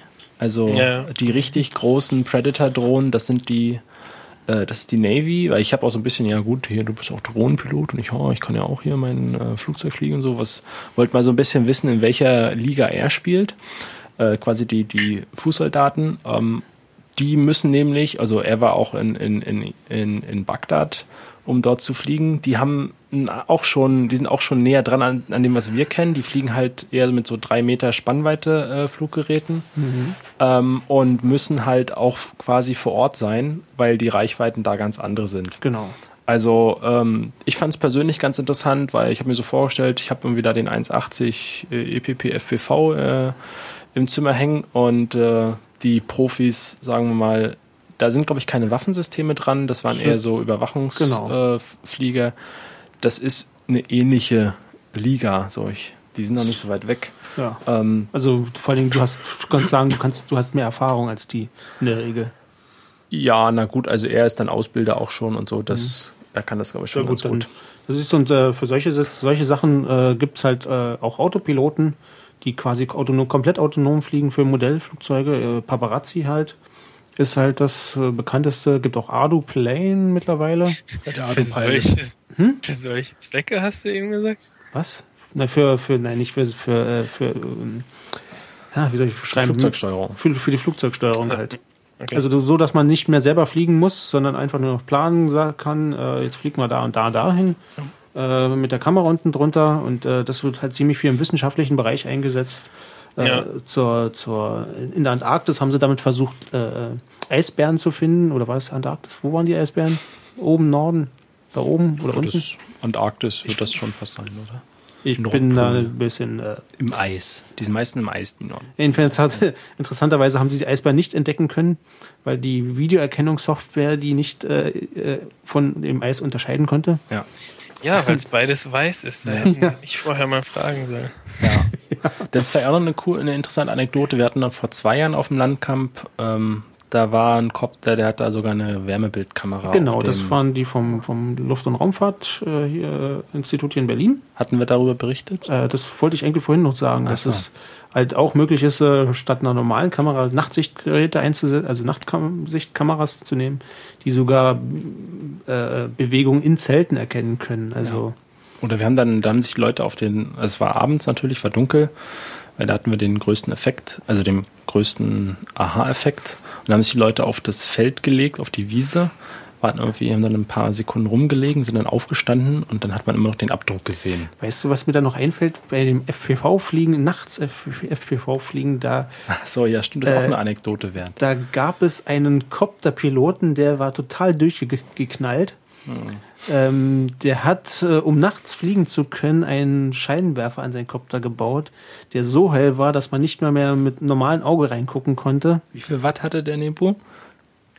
Hm, na, das war so eine 100 Watt LED, ne? LED-Array. Genau, genau. Ich rede von Nebukat, falls, ihr- falls ihr dich Wie wundert. viel Watt Lichtleistung hat die denn? Kann man das? Ja, das, weiß, das weiß ich nicht genau. Die wird immer Also es ist angegeben mit um Ja, die das sind die- 7000 Lumen. Ich weiß nicht. Ja, wie. aber China-Loom. ja, ja, ja. Naja, China-Lumen sind 8000. Die sind schon 8000. Ähm, Aber Die ist auf- 80.000. Äh, nee, nee, nee. Ähm, zu der LED-Geschichte erzähle ich dann äh, zum Chaos-Kongress was Schönes. Äh, nee, aber äh, das war halt so hell. Ähm, eigentlich hätte er doch tag, tagsüber genauso Genau. fliegen können. Das ist, Aber das war, Ja, das war auch, das war ganz lustig. Da bin ich mit so einer Chip-Kamera geflogen. Die schalten ja, die meisten schalten ja bei wenig Restlicht auf Schwarz-Weiß um. genau. Und als die LED an war, war das Bild dann wieder in Farbe. Das war sehr cool. ja. Das Und war da- Betrug. Ja, aber auch da haben wir gesehen, ich weiß gar nicht, ob das Ding mittlerweile, äh, ob es die zu kaufen gab. Vor zwei Jahren haben wir, glaube ich, zumindest darüber geredet, von Globeflight. Ähm, selbst, sagen wir, im Hobbybereich gab es da Kameras, die sehr, sehr, sehr äh, viel äh, Restlicht noch übertragen konnten. Das war super beeindruckend. Also er hatte einen kleinen Ja. Kopter, da waren vorne, glaube ich, zwei rote LEDs dran. Infrarot oder so. nee, nee, nee, das waren, Infra- glaube ich, einfach nur die Positions-LEDs. Ah, ja, das war Und- doch, das war hier äh, ein M- äh, MK Tor oder. Äh, ich glaube, der war der, das. der Junge von der, Oder der- der- Kollege von Globeflight. Okay. Auf jeden Fall hat, haben diese zwei LEDs, die gar nicht dafür gedacht waren, irgendwie was auszuleuchten, gereicht, bei quasi absoluter Dunkelheit draußen auf diesem Gelände ähm, genug Licht für diese Kamera zu, zu bringen.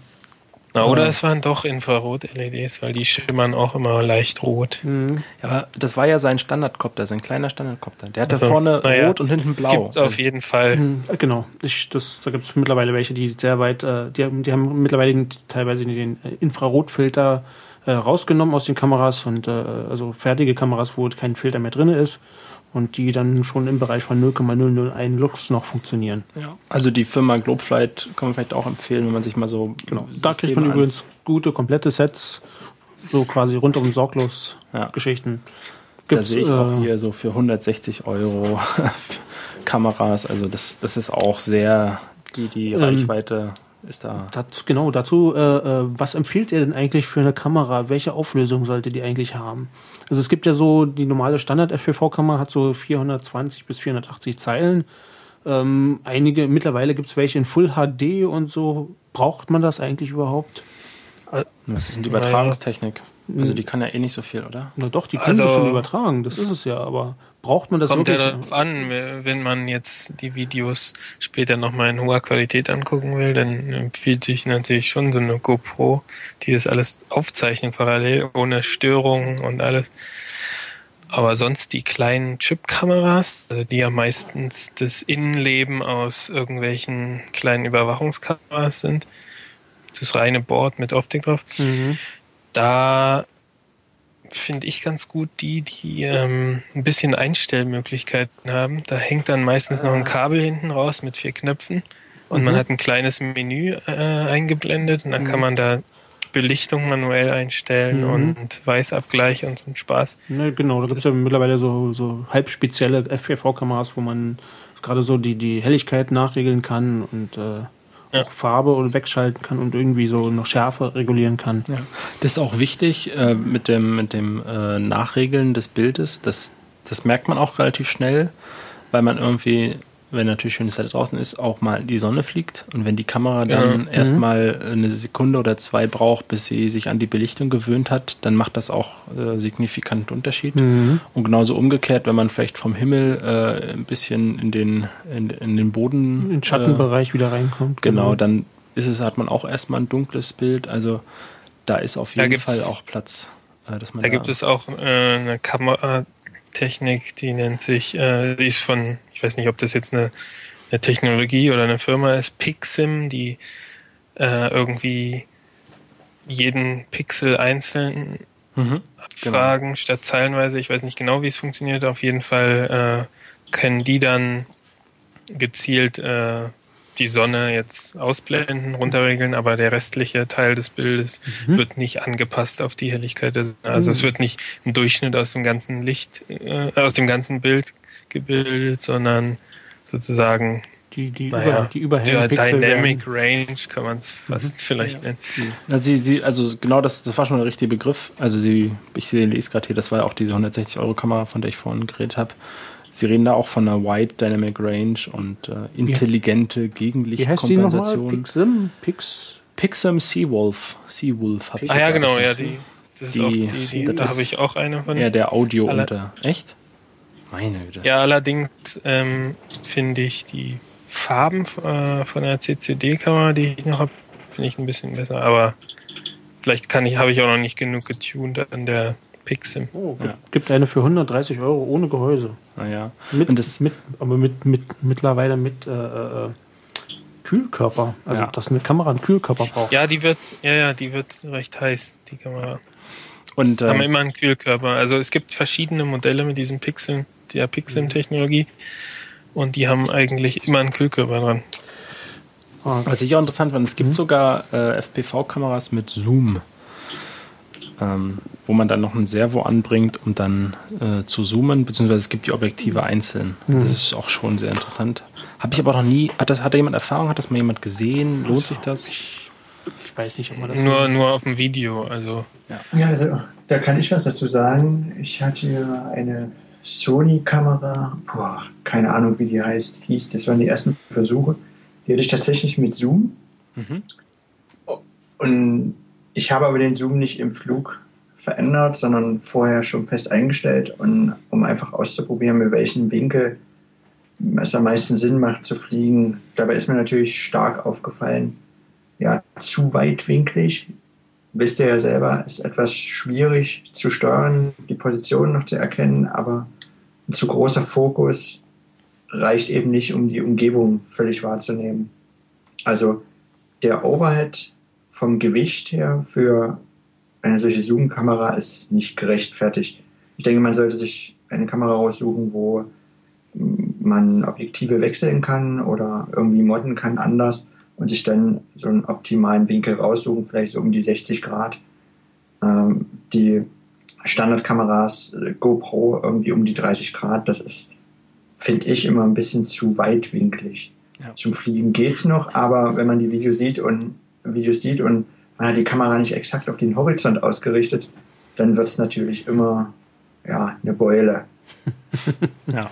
ja, eine Beule. Also muss man ein bisschen spielen. Die einfachen Kameras, da kann man meist das Objektiv rausschrauben und dann ein anderes reinschrauben. Das, die sind ja. Variable. Das ist ja auch nicht alles nicht für FPV entwickelt worden, sondern stammt wirklich alles aus der chinesischen Überwachungsindustrie, die ja nicht gerade klein ist.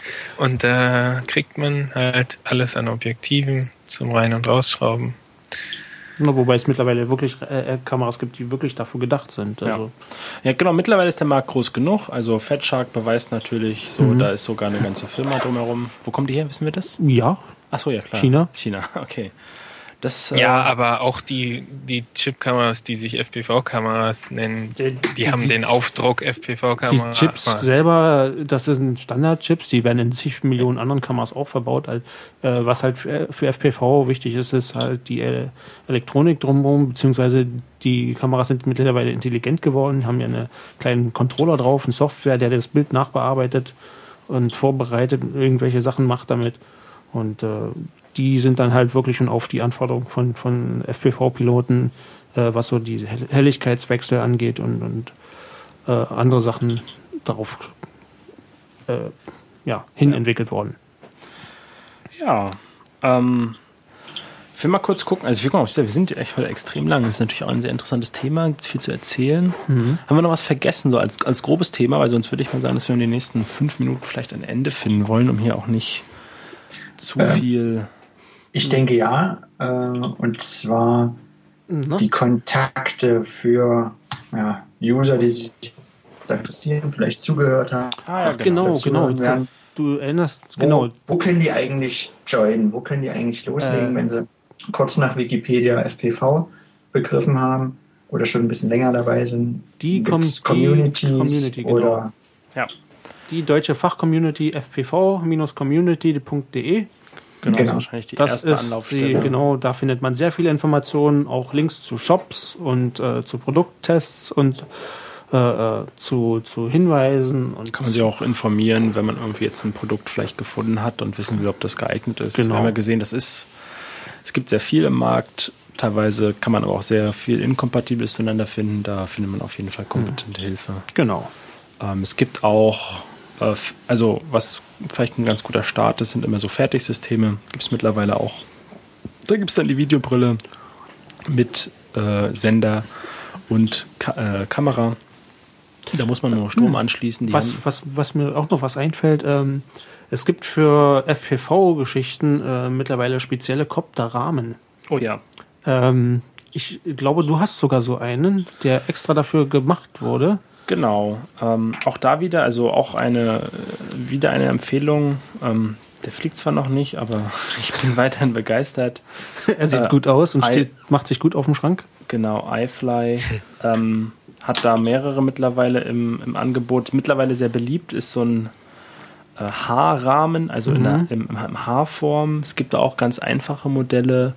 Äh, ich werde mir jetzt auch einen Crashcopter aus Holz da bauen, damit ich ja so ein bisschen, äh, also ich weiß nicht, irgendwie ich, bin so irgendwie leid, dass der, der schöne Kopter da so halb unaufgebaut liegt, weil ich irgendwie irgendwie vornehme, das alles schön zu verkabeln und alles schön zu machen und schön zu machen. Und dann merke ich irgendwann, scheiße, selbst wenn ich das jetzt mache, dann habe ich so einen schönen, wunderschönen Kopter, den will ich doch jetzt nicht irgendwie zum FPV-Hacken äh, ver verwenden. Und äh, mhm. also diese Haarform ist sehr beliebt.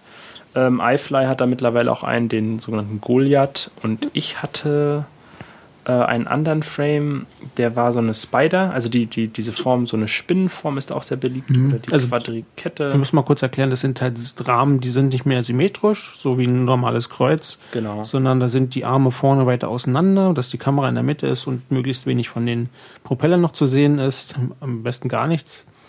Äh, wenn man dieses komplett freie äh, Fluggefühl haben will. Ähm, genau, man muss. Ja muss auch aufpassen natürlich, weil man vorne relativ viel weit nach vorne die Kamera dann bringt.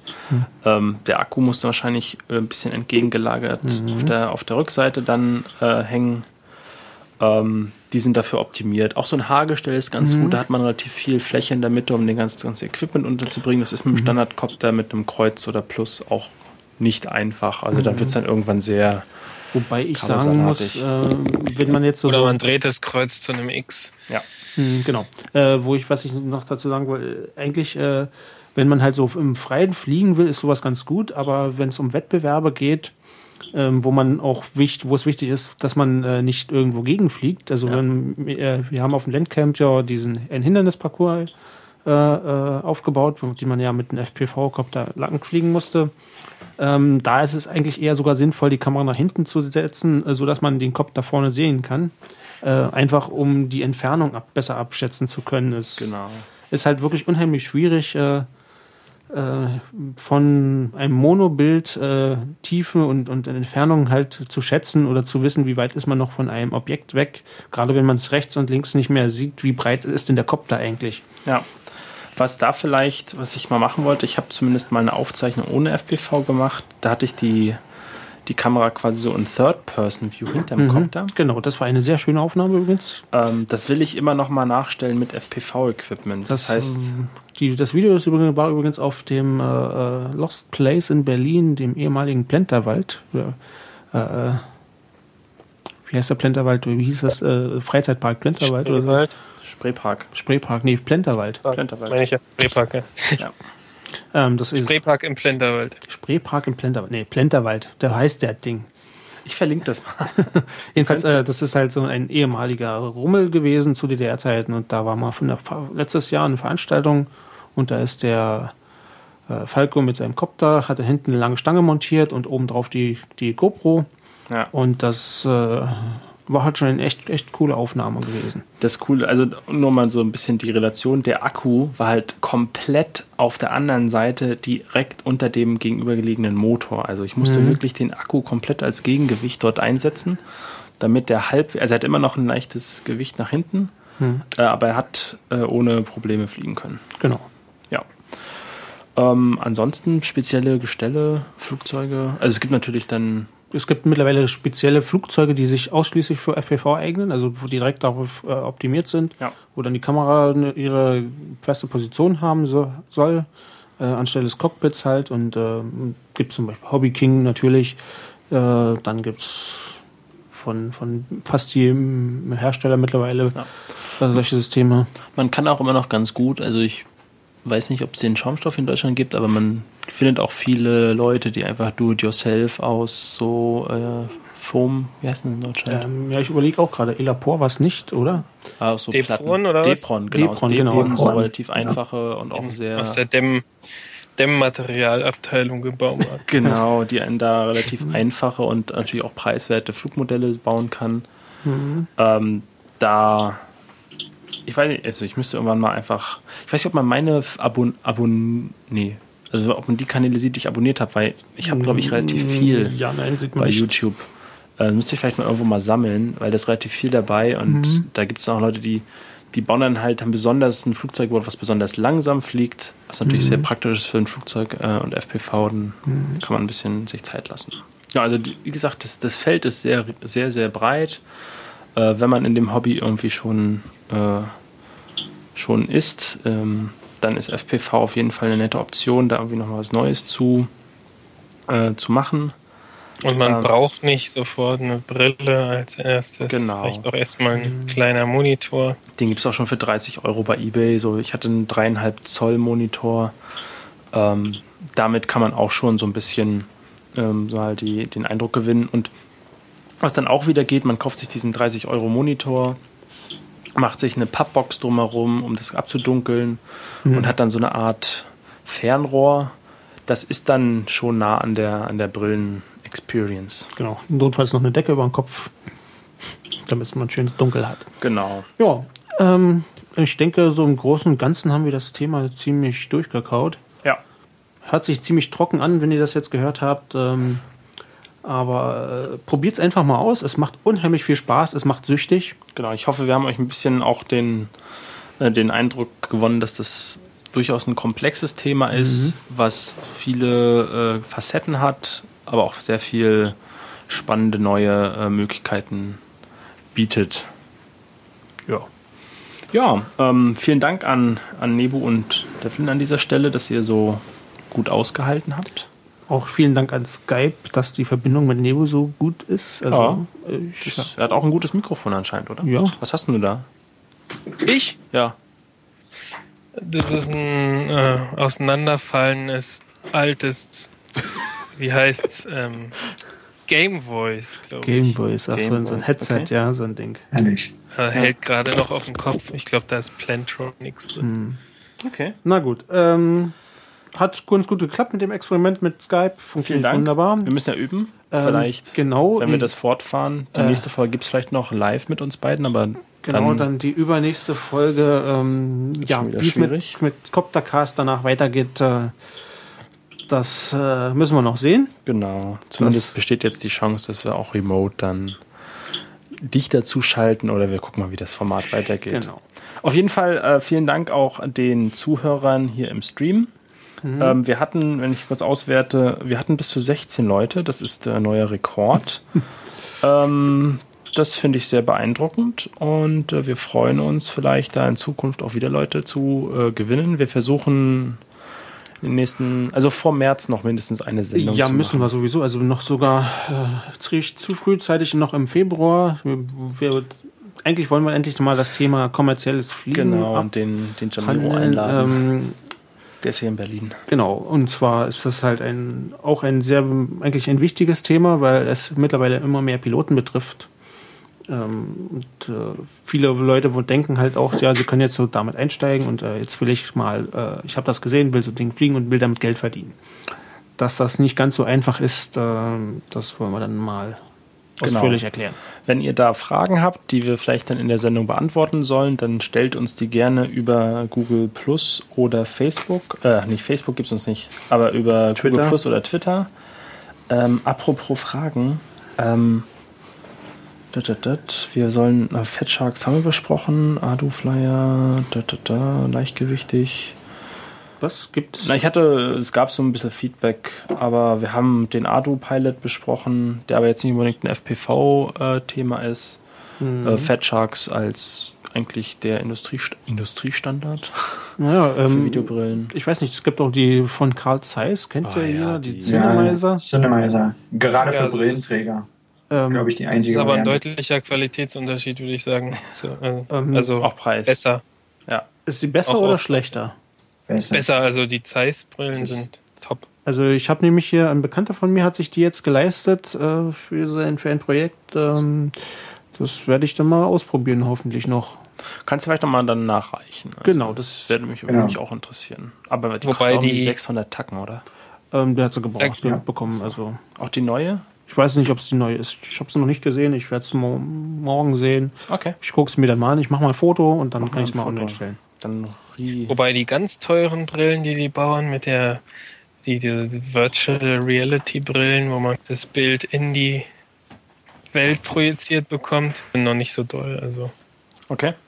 erstens ähm, unter Sonnenlicht nicht zu benutzen eigentlich, Was hat der wegen der der, Helligkeit. der Hoppel geht jetzt was holen. Was holt er denn? Nichts? Achso, ich dachte, Wahnsinnig teuer. Der ist schon weg. Ich dachte, er bringt jetzt irgendwie, oh, ich habe hier eine geile Videobrille oder so. Naja, auf jeden Fall, äh, ich beende jetzt erstmal die Aufnahme. Vielen Dank, dass ihr alle dabei wart und wir hören uns beim nächsten Mal.